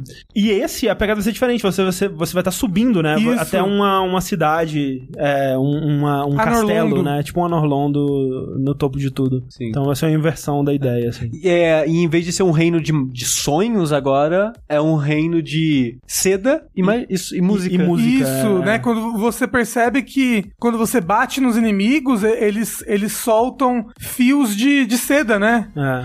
E, e vários inimigos e as pessoas da cidade, todas elas estão com sinos. É, então, tipo, os inimigos eles usam cajados com um sino na ponta. A cidade tem uma cidade que é toda composta de sinos. Sim. Os NPCs estão com sinos na, na- no cabelo. os sinos- então, tipo, tem alguma coisa a ver, então, entre realmente entre É. seda e som. Uma, uma coisa que é interessante de Hollow Knight é que as armas do, dos personagens, né, do, do- dos cavaleiros são agulhas, né? E como que isso vai se encaixar com seda, né? A Hornet mesmo, a dela tem um fio, né? Será que aquele fio é um fio de seda? Será que ela tem uma conexão com essa, esse novo reino, sabe? Então, ela provavelmente tem uma conexão com esse novo reino, falando da lore, porque a, a Hornet ela é feita por ela foi feita, ela foi gerada por aquela raça de aranhas, né? Que são as as tesseleiras, não- alguma Sim. coisa assim. E nesse reino, pelo que mostrou das coisas, parece que as tesseleiras, que são as aranhas, que tem aquela, Sim, aquela sim. bola no lugar da cabeça com vários olhos, Aham. ela. As tesseleiras ou vieram daí ou tiveram uma importância muito grande nesse reino. Pelo que dá pra ver nessa análise desse trailerzinho aí pequena. Que aparece um, um sino protegido por um negócio, aparece várias coisas. E eu achei legal porque os poderes do Knight no primeiro jogo, ele vinha de espírito, né? Da alma. Toda vez que ele acertava o inimigo, ele enchi, É, ganhava... vinha de soul, né? É, Isso. ele enchia um pouquinho aquela esfera de alma dele, e assim que ele soltava as magias, assim que ele se curava. E eu achei muito legal que agora são carretéis. Isso. Conforme você vai atacando, você vai enchendo um carretel de seda, e assim que você usa as habilidades, eu achei uma ideia muito legal. É. Tanto que encaixa com esse mundo, quanto com ela, né? Porque ela- o André comentou, né? No jogo anterior mesmo, os poderes dela já eram muito desses fios, né? De Sim. seda em volta dela. É, porque ela vem desse, dessa É, clã, dessa ver. tribo das aranhas. É, a gente mesmo tava esperando esse DLC sair, né? Que a gente tava na expectativa dele, porque ele seria o último DLC. E a gente tava esperando jogar ele pra fazer o, o Dash, né? E agora tem um novo jogo. É, É, então, agora já novo tem jogo fazer- inteiro com nova lore, novo tudo. Isso. Ou seja, tem que fazer o dash agora. É, Isso, agora a gente pode fazer um do Hollow Knight antes dele sair. Quando que ele sai? Não tem data. não, tem, tem data, data? ainda. Uma coisa que é, eles falaram também da gameplay é que a Hornet vai poder craftar é, armadilhas Sim. e mecanismos, não sei exatamente como isso vai funcionar. E uma outra coisa que é muito louca é que quem foi backer do Hollow Knight vai ganhar o jogo de graça, cara. Loucura. Isso é muito doido, velho. É tipo, eu já vi Assim, gente teve falando... poucos backers, né? Porque não foi um jogo de Sim, Kickstarter sim. de um milhão de É, dólares, sabe? É. Foi de 50 mil. É tipo, o que faz mais sentido, tipo, ah, foi, tão, foi pouco gente dando back, então né, vamos dar o jogo pra eles e tal. Mas eu vi muita gente falando, Mas, gente, por que vocês estão surpresos? É óbvio que eles iam dar um jogo. Tava no Kickstarter e, cara, eu consigo ver quase Nossa. toda empresa que faz Kickstarter Ah. falando: gente, cancelamos aquilo, o DLC agora é um novo jogo. Direto acontece, E vocês tipo, não vão receber o novo jogo. Coisa tipo, ah, a gente tinha planejado isso, mas tá fora da realidade agora, não tem como. Tipo, o porte pra Wii U. Quanto Kickstarter que É. ainda tá pra sair, que prometeu o porte pra Wii U e não vai rolar, velho. Porque, né, muda, as coisas mudaram e paciência, sabe? É, é. um dos riscos que você tem quando você tá backeando, um- apoiando um Kickstarter, né? E total eles falando, gente, ó, a gente queria fazer um DLC da Hornet, mas, porra, é, a gente acha que é mais interessante lançar como um jogo mesmo e sinto muito aí. E de boa, velho. Agora, vai dar de graça. Vai dar de graça pra todo mundo que Apoiou. E é, e é legal porque o Kickstarter original, a ideia era só PC, né? E agora o Silk Song vai sair pra PC e Switch. É. E ele falou: ah, se você tem direito à cópia, você escolhe se você quer Switch ou PC. É. E se você recebe mais de uma cópia, né? Porque tem uns tiers que ganham várias cópias, aí você fala que, ai não, aí a gente vai dar no máximo um de Switch, mas vai receber todos os outros por PC. Então, tipo, você tinha direito a três cópias, você vai receber três cópias do jogo. Do dois. É, muito louco isso, the cara. fuck? Pra outros fuck? consoles, provavelmente vai ser que nem com Hollow Knight, vai demorar um bocado ainda, né? Porque eles são, porra, três pessoas, afinal de contas. e... Mas, né, PC e Switch É. tá top já. E a trilha tá sendo feita pelo mesmo cara. Exato. Porra, que bom, porque a trilha do Rolante é fantástica. Quero muito. Vamos, vamos, deixa eu falar rapidinho. Acho que é importante citar rapidinho as loucuras que aconteceram na comunidade de League of Legends. Teve o primeiro time Ah, vi, ok. exclusivamente feminino, né? Recentemente. E na primeira partida, que esse time É, feminino no, foi. no caso, é um time russo, né? Isso, Que é o primeiro time só de mulheres e tal. Enfim. isso. E aí, na primeira partida que tava esse time só de mulheres contra um outro time que era um time norm- é, normal para MOBAs e para esse tipo de coisa, que é um time só de, Sim. de macho cueca, eles baniram, né? Porque você pode escolher heróis Sim. para banir. Eles baniram só personagens de suporte Ah. pra zoar as meninas com o estereótipo de mulher, Mulher só só joga, joga de né? suporte. É. Isso foi bem, tipo, humilhante para as Ah, porra, meninas imagino. e, e suscitou várias discussões na comunidade de LoL. Triste que elas perderam. É. Aí, aí fomenta mais ainda É. essa merda dessa narrativa que eles estão É. tentando contar. Mas, velho, você tem que. Cara, imagina a coragem desse time, sabe? De, de ir dar a cara num, num torneio desse tipo, onde, tipo, cara, se. Se você ganha, né? Você ganhou uma partida. Agora, se você perde, é tipo toda a pressão de, tipo, tá representando toda. Tipo, todas as mulheres do mundo agora são más jogadoras de LOL, sabe? Dentro da, da perspectiva dessas pessoas, assim, sabe? É, porque você perdeu. Então é foda, velho. Mas é. Com certeza, isso também deve ter ab- abalado um pouco o emocional, né? Sim. Tomara e- que não desistam. Tomara que não desistam. E assim, mais mulheres jogando videogame, tem que acabar o gamer, tem que acabar o homem. Isso é verdade. Morte ao pênis, mentira. O pênis não, né? Porque pênis é uma coisa legal. Mas, gente, segura minha mão porque a coisa ruim ainda não terminou, Sushi. Eita! E segura minha mão, porque essa dança, Ó. muito louca, não vai parar nunca, porque. É, lembra que a gente falou, há uns vários vértices atrás, da notícia que tinha várias pessoas processando a Epic por causa das dancinhas? Era um advogado, É, né? uma- Que tava representando, acho que três pessoas. Acho que era o, Sim. o Alfonso Ribeiro, que é o Calton do Maluco no Pedaço. Uhum. O Chumili, que é um rapper. E o Backpack Kid, que é o menino lá que fica fazendo o, floss. Isso. É só isso que ele faz na vida dele. É. Ele fica fazendo vlog. 24 horas por dia. Nesse momento, Ele tá, no fazendo- banheiro, ele tá lá. Tá. Literalmente flossando a bunda. Isso. E aconteceu que o juiz olhou esse processo e falou: vocês estão falando bosta aí. Sim. e não tem como colocar copyright em dança, em passo de dança. É, foi meio que o que a gente comentou no, naquele vértice, né? Que eu, eu dei uma, uma pesquisadinha de como funcionaria pra registrar um- uma, uma dança. E o que o juiz falou foi o seguinte: quer ver? Peraí. A combinação desses três passos de dança numa rotina simples não é o suficiente para registrá-los como um trabalho coreográfico, que é o que a lei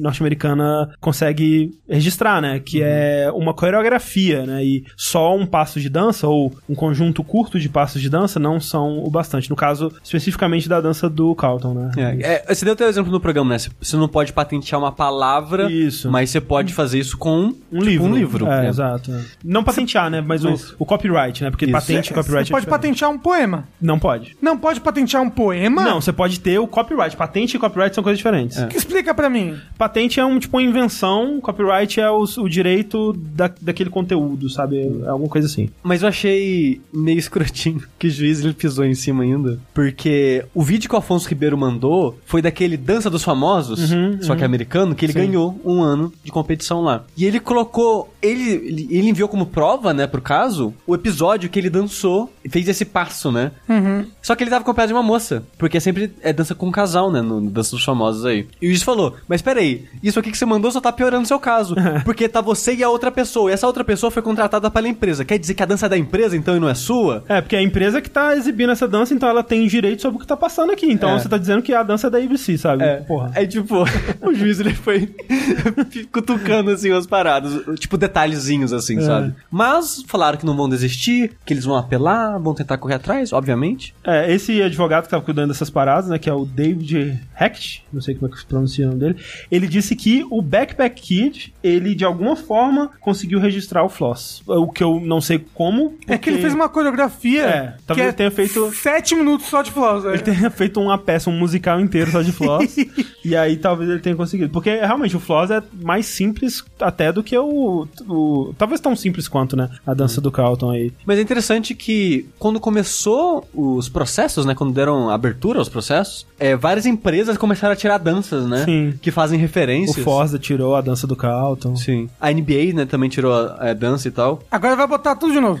Então eu fico curioso pra ver se essas empresas vão voltar com as danças, se Fortnite vai continuar fazendo o que faz, se ele vai falar, foda-se, agora a gente pode fazer o que quiser. Eles podem inventar as próprias danças. Poderiam também. Pode também. Aí eles mesmos se processam. É, eu, não, eu não duvido que pelo menos uma daquelas danças é nova. É. Mas né, foi isso que aconteceu. Eles perderam o processo e vai estar rolando aí por um tempo ainda, né? Porque eles não vão desistir tão cedo. Exatamente. Só pra encerrar, o Darius Dan comentou que patente é um registro de um projeto industrial e copyright é direito de uso e comercialização de algum produto artístico ou físico. Sim. Por exemplo, se eu inventar um livro que ele limpa a sua bunda quando você, enquanto você tá lendo, Ah, é, é uma, uma patente. patente. Mas o conteúdo do livro em si é o copyright. Falando ainda de trâmites legais que não são tão legais assim, precisamos voltar um pouco no tempo. em 2015, gente, a gente teve um, um pequeno, bem pequeno, assim, revival dos jogos de, de ritmo, de jogos de, de instrumentos de plástico. Lembra como o mundo era mais simples em 2015? Assim, não era tão mais simples, né? É, mas era, mais, era mais simples. É, mais simples. Mas assim, esse revival foi bem, bem curtinho e ele morreu imediatamente em seguida, né? Não deu muito certo. Parecia promissor, né? Quando a gente Sim, via. porque então. saiu em 2015 o Rock Band 4 e o Guitar Hero Live. E assim, enquanto o, o Rock Band 4 ele era só uma versão mais capada do 3, que era na verdade só uma desculpa pra você conseguir jogar os seus DLCs na nova geração, o Guitar Hero Live ele veio com umas ideias bem legais, assim, né? com umas, umas novidades, né? Ele veio com uma, uma guitarra nova, que ela tinha dois andares de, de, de botões, né? Em vez de cinco botões um do lado do outro, ela tinha três botões em cima e três botões embaixo, que era interessante. Mas o mais diferente era o jeito que eles iam tratar DLC, ou no caso, músicas além das que você tem no disco, né? Que é algo muito forte pro Rock Band, que até hoje ele lança religiosamente pelo menos duas músicas por semana aí de DLC. E o André compra religiosamente pelo menos uma dessas duas músicas. É, às vezes. Né? Ultimamente Ah, tá, tá mais assim. difícil. Compre assim, André. Você não engana ninguém. Não, Na tô- última semana você tava comemorando. É. Mas foi uma- vez, eu acho que em uns seis meses que saiu uma música que eu realmente queria. Então tá mais raro. Porque o dinheiro é pouco e pra registrar música boa é cara, né? Então. Mas enfim, o que eles anunciaram que eles iam fazer era o Guitar Hero TV, né? Que ao invés de você comprar o DLC, seria uma coisa por streaming. Ou seja, você ligaria num, tipo, como se fosse um canal de TV deles lá, né? Que era o Guitar Você Hero tinha TV. que ligar mesmo, como se fosse o Bom Dia e Companhia. Isso, não. Tava no menu lá do jogo, você entrava Ah. lá e era. E era tipo uma TV mesmo, porque você chegava, a música já tava tocando, você nem escolhia qual música ia tocar na você hora. podia entrar no meio da música, assim. É tipo MTV, faz quando É. você ligou a MTV e você vai jogar as músicas da MTV. É. É, uns clipes tosquinho passando. É, não, é geralmente o clipe da, Da música, música mesmo? é, às vezes quando tinha, não tinha, tinha as imagens e tal. E aí, se você quisesse jogar uma dessas músicas específicas, você podia comprar com dinheiro de verdade uma moeda deles lá e você, tipo, como, como se você estivesse colocando uma ficha na jukebox, aí você escolhia uma, uma música, né? Você E- escolhia. E você gastava a ficha pra sempre? isso, eu jogava uma vez, mas era, uma- era bem mais barato do que o DLC do Rock Band, por exemplo. Eu não lembro o preço agora, mas era mais barato. E aí, eles continuaram dando suporte a esse sistema até 2018, até o mês de 2018. Em junho de 2018, eles eh, anunciaram que eles iriam descontinuar esse Guitar Hero TV, né? Porque o jogo flopou lindamente, né? Ninguém comprou essa porra, Nossa, por que será? né? Será que é porque essa ideia é um lixo? É, legal a ideia. Não, a ideia é gosto. legal e era só Não. um detalhe, né? O jogo ele tinha 44 músicas dentro dele, tinha um modo historinha com FMV, a É, guitarra, a maneira de jogar parecia muito interessante. muito E legal. uma, mas é, tinha que comprar uma guitarra nova, né? Ah, Ela vinha completamente sempre, diferente, Não tinha não é? como você comprar o jogo sem a guitarra. Ah, não tinha. Não. E esse sistema novo deles era interessante porque uma das minhas coisas favoritas em jogos como Guitar Hero Rock Band é descobrir música nova, né? Então você entra lá, tá tocando uma música, você vai interagir com a música, você vai escutar a música, conhecer uma música nova, é bem legal. Mas o jogo mesmo ninguém comprou, né? Flopou lindamente, assim como o Rock Band 4. Só que o lance é que o Rock Band 4 ele tinha expectativas mais realistas porque ele seria e ele tá conseguindo se manter até hoje, mesmo tendo, sei lá, eu mais 10 pessoas jogando, assim, sem sacanagem, é tipo isso. Então, em junho do ano passado, eles anunciaram que iam descontinuar esse serviço e o jogo passaria de ter 400 e tantas músicas até as 40 e tantas que vinham no, no disco, né? Eis que um sujeito que tinha acabado de comprar o jogo, ele ficou sabendo disso e falou: Porra nenhuma, que merda é essa? Não pode ser assim, não? Que absurdo. Onde já se viu? Porque ele comprou o jogo, base... assim, ele disse, né? Ele, ele processou, então, a, a Activision, dizendo que ele comprou o jogo por causa, muito por causa do, do que estava escrito na caixa, né? Que dizia que era uma rede de clipes sempre ativa, 24 horas por dia, 7 dias por semana. Você poderá descobrir e jogar novas músicas o tempo todo, tipo, dando a entender que era uma coisa contínua, né? Que ia durar bastante, assim. Ele processou com base nisso, que não, vocês não podem descontinuar isso, sendo que na caixa do jogo tá falando que eu vou comprar o jogo e eu vou poder jogar isso aqui. Porra, mas fudeu, porque um monte de jogo é assim. Então, aí eu tava me perguntando, né? Por que, que esse processo deu certo? Mas não deu. Deu. Não, Assim, ele, não ele não venceu, ele abandonou. Não, então, quem abandonou foi a foi a própria Activision, tipo, ele, não, ele- foi o cara. Pelo que eu entendi, foi o cara. Ele falou, tipo, não, eu tô, tipo, desistindo do processo, mas sem. Eu esqueci o termo agora. Sem preju é, prejudice em inglês, né? Não sei como é que seria o termo em português. Tipo, ele, ele encerrou, ele abandonou o processo, mas se ele quiser, ele pode reabrir. Não, então, o que eu entendi, e obviamente eles não eles não abriram é, A caixa preta. é, eles não falaram, né, sobre o que aconteceu por debaixo dos panos aí, é que eles chegaram em algum, algum tipo de acordo. É possível. Porque o que rolou, a consequência disso, é que agora a Activision tá voluntariamente dando refund do jogo pra todo mundo que comprou ele a partir de 2017. Se você comprou o Guitar Hero Live a partir de 2017, você pode ter o dinheiro de volta completo. Até janeiro de, de Até- 2019. É, se você comprou entre janeiro de 2017 e dezembro De de, 2018. de 2018, você tem é, o refund. Mas não, você não pode comprar jogo hoje em dia. Pode. Ah, É, sim. E, mas tem vários detalhezinhos, né? Tipo, você tem que fazer o pedido de, de refund até 1 de maio, eu acho. É, tem que ter sido comprado nos Estados Unidos. É, tem essas paradas. Tem que ter sido comprado nos Estados o, né, o Unidos. recibo, Você tem que ter o tá? recibo ainda também. É, tem coisas assim. Mas enfim, o- o- isso leva, é, leva a crer que a Activision sabia que se ele continuasse com esse processo, eles tinham pelo menos uma grande chance de perder. Eu acho que o caso é que, assim, eles até é, apontam que nas letras miúdas da caixa fala assim, gente, não é bem assim. A Activision pode desativar isso a qualquer hora sem te avisar. A parada não vai ser pra sempre e tudo mais. É Activision. Mas eu acho que você não pode dizer algo na propaganda, né? Nas letras garrafais e desmentir essa coisa nas letras miúdas, tipo, esse é um bolinho feito de pão. E aí lá embaixo, é, na verdade, é feito de ossos de criança. Você não pode, você não pode fazer isso, sabe? Ué, Tipo, pode ser um pão feito com ossos de criança. É, sei lá, um exemplo bem bosta que eu dei. Mas, entendeu? Você não pode, você não pode falar uma coisa aqui, desmentir ela aqui, e aí o que foi desmentido é o que tá valendo. Não, né? Você tem que é, aderir ao que você fez na sua publicidade. E aí eu fico pensando que acho que essa é a única diferença que talvez impediria uma pessoa de processar, por exemplo, a Nintendo por ter fechado ah, o WiiWare lá, do, a lojinha do Wii, né?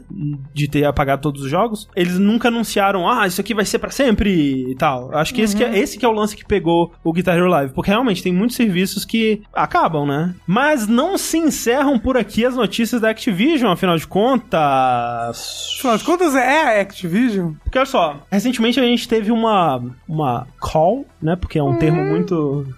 Muito empreendedor de se usar, é, da Activision Blizzard com seus investidores, né? E esses investidores, no caso, eles incluem tanto empresas que investem ativamente, constantemente na. ou ativamente na Activision, como a Tencent, da vida e tudo mais, e os acionistas, né? Que são os donos de partes da, da empresa. Porque, né, tá chegando março aí, né? Fim do ano fiscal, todo mundo tendo essas, essas calls com investidores pra falar do- dos resultados do, do ano. É por isso, inclusive, que tá saindo jogo pra caralho, né? Tem muito jogo porque o pessoal tem que entregar os jogos antes do ano fiscal acabar, né? E a Activision meio que já encerrou dela e foi lá reportar os resultados, o que é algo comum, já aconteceu pra EA, acho que a 2K também já fez, acho que a maioria já, já fez suas, suas, seus reportes aí de final de ano. E a gente não, não ouve falar tanto assim do que acontece, porque A é muito difícil pra quem não entende de finanças, de investimentos, bolsas de valores, pra entender do que eles estão falando. E B, porque geralmente são números, né? É uns números que, que crescem, uns números que descem, é uma estratégia meio geral pro ano, que é meio desinteressante. Ah, a gente vai vender esse ano jogos. É, aí todo mundo. ah, que legal, hein? Nunca vai ter um, tipo, um anúncio de um jogo, uau, não. Assim, é, tipo, rola de vez em quando, né? Tipo, mas coisas bem brandas, assim. É, bem- que bem- tipo, ah, o Call of Duty desse ano vai ter modo história. É. Oh. Para de roubar minha notícia. Mas, mas é isso, é. É Uma das coisas que foi anunciada aí foi isso. Mas geralmente é umas coisas meio, né, sem graça. Então, quase nunca chama atenção. Essa, no entanto, chamou um pouquinho, um pouquinho mais de atenção que o normal, assim, porque o que aconteceu? A Activision Blizzard, né, que no caso é composta pela Activision, que faz Call of Duty, né? A Blizzard, que faz Não muita coisa agora que perdeu todos os é, mas principalmente Overwatch e, e WoW, né? E a King, que é a empresa do Candy Crush, eles reportaram um rendimento recorde em 2018. Eles reportaram que em 2018 eles é, tiveram um rendimento de 7,26 bilhões de dólares em comparação aos 7,16 bilhões de dólares de 2017 e 1,8 bilhão de lucro. Sete- Lucro. 7,6 7,26 de rendimento e 1,8 de lucro.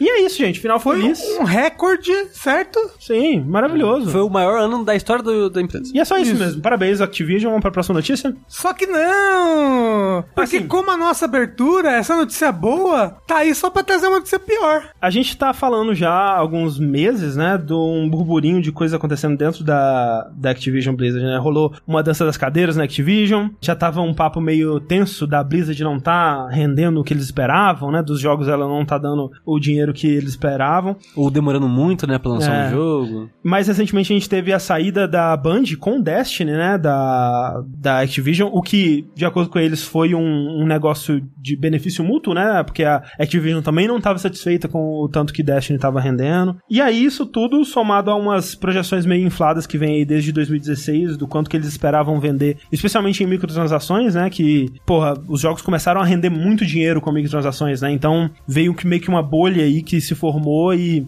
todo mundo tava esperando ganhar muito dinheiro e não foi tanto assim. Então as previsões estavam um pouco infladas com a realidade. Então, somado tudo isso, de acordo com o Bob Kotick, que ele diz o seguinte aqui: Embora nossos resultados financeiros em 2018 tenham sido os melhores da nossa história, não atingimos nosso potencial completo. E aí, eles demitiram 800 funcionários, cara. De cara, assim, numa, numa, num tapa. É, foi 800 num dia sem avisar ninguém. É tipo, aí você vai ver as histórias disso, é terrível, porque os caras estavam um, dois meses ouvindo, tipo, ou vai rolar demissão. E ninguém sabia quem, em que setor, pra onde. Ou batemos recorde de lucro e de caralho, a quarta empresa ganhou dinheiro pra porra. Mas vai rolar demissão, hein, gente? Que bom que o nosso trabalho, né, aqui é tratado como um lixo. É. Não é verdade? É, e assim, muita gente dessa. Porque assim, o que eles demitiram, eles não demitiram pessoas ligadas diretamente a desenvolvimento. Eles demitiram mais gente de comunidade, de cargos mais administrativos e tal. Mas, velho, especialmente na Blizzard, assim, que é uma empresa que ela tem uma cultura de. Você fazer uma carreira dentro da Blizzard, né? Tem Sim. gente que tá lá há 13, 15, 20 anos lá. Eu, eu vi casos de, de community manager que tá na Blizzard há 13 anos e foi demitido, sabe? Como o Sushi disse, de um dia pro outro, né? Por mais que tava rolando, né? Tava rolando um clima de que alguma coisa ia Sim. acontecer. O que é tal. pior ainda, porque imagina É. você ir pra trabalhar É. nesse ambiente. Tipo, ok, eu posso ser demitido amanhã, não sei. Sim. E, e o jeito que foi dito, sabe? O jeito que soou nessa, nessa call, assim, é tipo, gente, foi, foi um ano maravilhoso, né, gente? Foi incrível, foi um ano foda, mas tchau, 800 pessoas aí. E aí um dos caras que, que tava lá, não sei, não sabia que o cargo dele é um Jay Allen, alguma coisa, ele disse, gente, essa decisão foi uma top 5 decisões mais difíceis da minha carreira. Cara, nem foi a primeira, velho. Seu filho lá. Tipo, não, não- não- por mais- que não tenha sido a mais difícil, não fala desse jeito, porque parece que foi a quinta, tá ligado?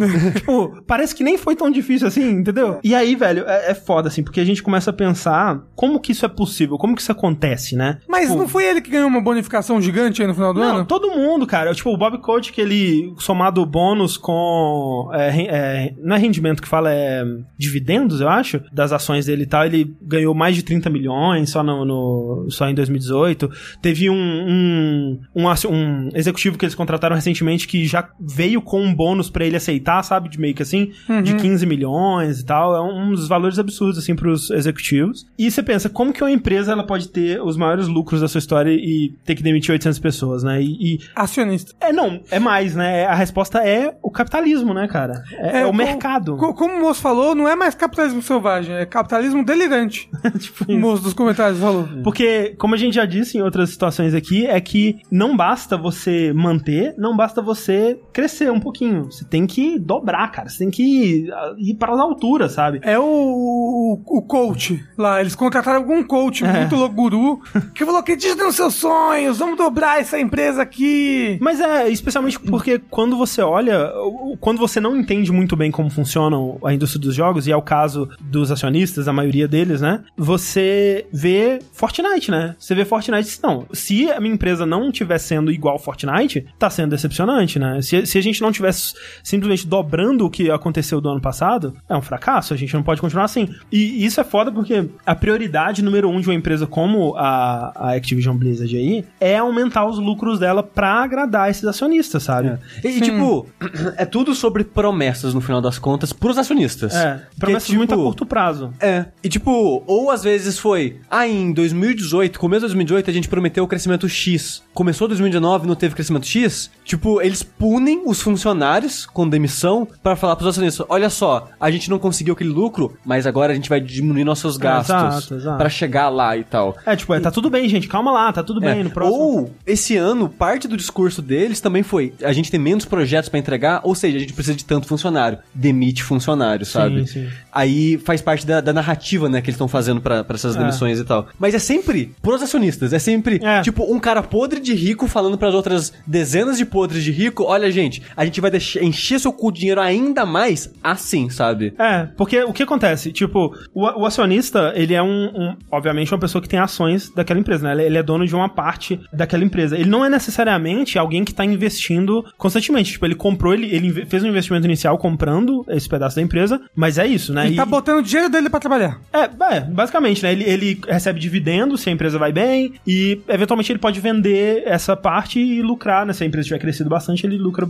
bastante também. Essa pessoa, né, como a gente disse, ela muitas vezes não, não entende o que que faz um jogo ser bom, ela não entende o que que faz ser um jogo de sucesso, ou o quão raro e mágico é meio que o sucesso de Fortnite, sabe? Por exemplo. Ela quer resultado, cara. Ela quer resultado muitas vezes a curto prazo, né? Aí você pensa, eu pelo menos tava pensando assim, se esse cara não tá trazendo dinheiro constantemente pra minha empresa, se ele só comprou um pedaço da minha empresa e ele tá lá só mandando, né? Porque, porque ele é dono de parte dessa empresa, afinal de contas, por que que eu preciso ligar pro que, pro que essa pessoa quer? Por que que, qual que é o pior que pode acontecer, sabe? Tipo, ela vender a parte dela, meio que foda-se, porque é a Activision, alguém vai comprar a parte dele, sabe? E tudo bem, al- talvez alguém que vai comprar entenda mais de jogos, né? E, e vai ser uma pessoa mais razoável, né, de se lidar. Só que não é assim, né? Tipo, que, Não. que funciona, porque se as pessoas começam a ficar desatisfeitas, se esses acionistas começam a ficar desatisfeitos com a empresa e começam a considerar vender, ou se algumas pessoas começam a vender, o valor de mercado da empresa cai, cara. E o valor de mercado é uma coisa muito etérea, né? É uma coisa que é É do plano das ideias, é, né? uma coisa meio que especulação mesmo, né? E, e se o valor da empresa começa a cair, ninguém vai querer comprar aquelas ações, né? Se a empresa tá em queda, ninguém vai comprar, mais pessoas vão vender e é uma bola de neve que derruba a empresa. Então, por isso a empresa, ela, tipo, a prioridade número um dela é manter essas pessoas satisfeitas, sabe? Porque essas pessoas vão continuar subindo, crescendo junto com a empresa.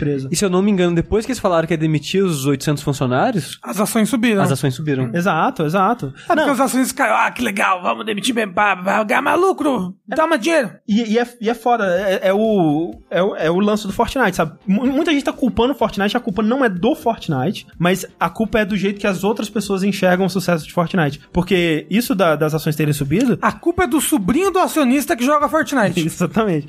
Porque, por exemplo, a 2K, né? Ela fez recentemente também uma call onde ela anunciou que, porra, ela teve um ano ótimo, né? Ela vendeu um caralho de, de cópia do Red Dead, ela vendeu uma caralha de cópia do NBA 2K e, e a, e a porra toda. Tava um ano maravilhoso, fechou top, assim, show. Caiu pra caralho as, as ações dela. A EA, ela fez uma, uma call e falou: gente, o ano foi uma merda, né? Desculpa aí, Battlefield foi um cocô, a gente só pisou na bosta, foi um lixo. A ação subiu. Por quê? Porque a EA lançou o Apex Legends. Só isso isso tipo, ah, EA tem um Fortnite e a 2K não tem? EA é, é, é a empresa do futuro isso aí. Tem que ter Fortnite, todo mundo tem que ter Fortnite. Então é, é foda isso, sabe? Tipo, o quão, o quão míope, o quão pouco criativo, o quão visão de futuro tem o, o- essas pessoas, sabe? O, o mercado de modo geral. O capitalismo. Eu vi gente perguntando no chat: será que a gente tá vivendo uma segunda bolha e vai explodir igual aconteceu com a Atari? Eu acho que a indústria hoje em dia tá tão grande, tem tantas pessoas, empresas diferentes nessa área que eu acho que ela, como todo, ela não vai ruir. Se isso chegar a acontecer em algum momento. Não. O negócio é: o capitalismo tá numa bolha muito louca, cara. Sim. E, e Activision, de modo geral, ela, ela. Assim, a impressão que dá de fora. Talvez ele seja um gênio dos negócios, não sei. Mas eu não sei nada sobre negócios, afinal de contas, se eu soubesse, eu estaria rico. Mas o, o Bob Kotick, ele parece, parece ser uma pessoa incrivelmente incompetente. E, e, assim, sem nenhuma imaginação, sem nenhuma visão de a longo prazo, de futuro. Porque a Activision, ela tá basicamente surfando de sucesso em sucesso, meio que ao acaso, assim, tipo, ela tem tido a sorte de que quando um sucesso dela acaba, tem outro pra tomar o lugar dele nos últimos, sei lá, mais de 20 anos aí, porque quando você vê, sei lá, Tony Hawk. Tony Hawk foi um grande sucesso pra Activision e foi, porra, vendeu pra caralho. Quando a bolha do Tony Hawk tava desinflando, surgiu o Guitar Hero. Porra, Guitar Hero, hein? É o negócio agora. Porra, Guitar Hero pra caralho, foto do Bob Coach com a guitarra do Guitar Hero, a porra toda. Quando desinflou, Call of Duty. Call of Duty foi lá, tava em, porra, carregou por mais 10 anos. Agora que Call of Duty tá desinflando, eles não têm a próxima coisa ainda, né? A Activision não tem quase nada, na verdade. Ela fez apostas em,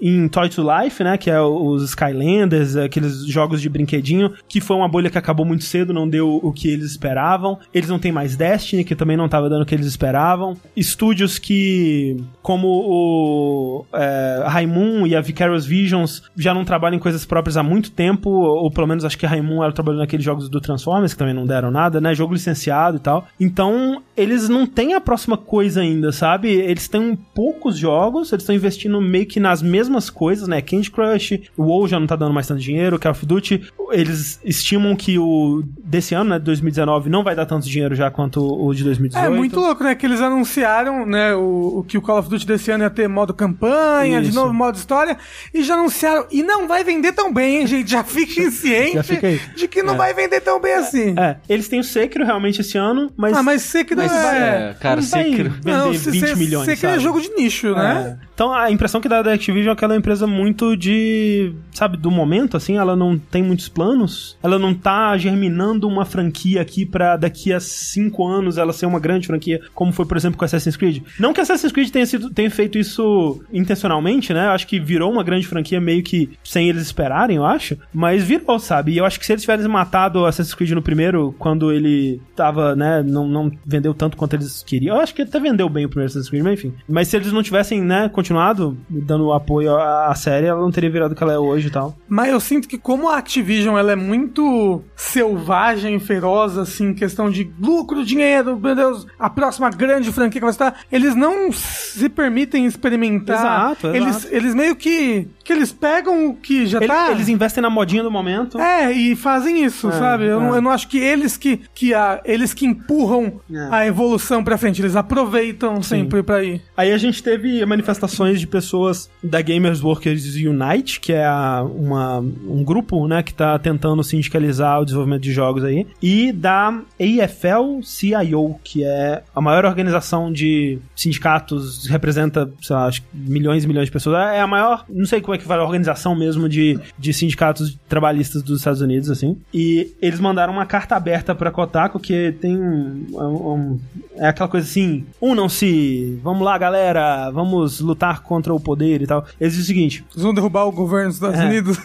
Executivos adoram se gabar do trabalho do que vocês fazem. É a conversa que rola em todo escritório e sala de reunião da indústria. Eles prestam homenagens aos jogos que capturam nossa imaginação e parecem desafiar a gravidade econômica. Eles falam das últimas inovações em realidade virtual e celebram lançamentos que quebram recordes, enquanto suas criações atingem alturas sem paralelos. Minha pergunta é: o que você ganha em troca? Nada. Enquanto enquanto você está no crunch, seus chefes estão fechando negócios em Wall Street. Enquanto você está criando alguns dos produtos mais revolucionários da nossa era, eles estão embolsando milhões. Enquanto você enfrenta a exaustão e coloca sua alma num jogo, Bob Kotick e Andrew Wilson brindam ao sucesso deles. Eles ficam ricos, ganham notoriedade, eles são coroados como visionários e pioneiros. E o que você ganha? Tadadã. Nada. Coloca o hino Eu, comunista eu vou agora. falar, isso. bo- bota o hino russo aí. né, É, então, muitas mensagens chamando a indústria pra se unir, pra sindicalizar, né? Tanto eles quanto uh, o Games, Game Workers United. Vale dizer que sindicalizar não resolve todos os problemas. Mas né? resolve alguns problemas? É, é, é assim, sindicalizar não teria nem impedido que essas pessoas que foram demitidas fossem demitidas, elas provavelmente ainda seriam demitidas se estivessem num, num sindicato, mas elas certamente teriam mais segurança, Respaldo. mais respe- perspectiva é, pra agora, assim. Um pouco mais de recurso, né, pra, pra meio que lidar com esse status quo quebrado que é capitalismo, né, afinal de contas. O capitalismo não vai ser consertado pelo sindicato, mas, Não. né? Inclusive, o capitalismo não vai ser consertado, ponto. Exato. E vamos viver nesse inferno para o resto de nossas vidas. Mas E- tomem os meios de produção. Caso você tenha essa oportunidade, É, não estiver fazendo nada, é, né? junta com a galera, gente. Mas assim, o GWU ele tá clamando então pela demissão do Bob Kotick, que, como a gente disse, tá de fato embolsando milhões no meio disso, né? Ele tá tranquilão ali enquanto essas pessoas todas estão sendo demitidas. De novo, mais uma vez, eu acho que se o Bob Kotick fosse demitido, ou mesmo se ele tivesse tido um corte no salário dele, né? Porque muita gente comparou com o que aconteceu com o Iwata na Nintendo, né? Quando eles lançaram o 3DS, foi um lançamento meio desastroso que eles tiveram que cortar o, O preço. o, o preço, né, dele muito, muito rápido. E nessa época, pra não ter que demitir ninguém, o Iwata, ele cortou parte do próprio salário, né? Depois, mais pra frente, eu acho que aí No sim... Wii U. No Wii U, ele cortou mais uma vez ainda o, o salário dele. Ele tem uma coach muito boa sobre isso. Ele fala, se reduzimos o... o isso o Iwata, Satoru Iwata falando. É, se reduzirmos o número de empregados para termos melhores resultados a curto prazo, eu acredito que a moral dos empregados vai diminuir. Eu sinceramente duvido que empregados que temam que possam ser demitidos seriam capazes de desenvolver jogos capazes de impressionar as pessoas ao redor do mundo inteiro. E tipo, né? De fato, assim, eu acho que é difícil você trabalhar.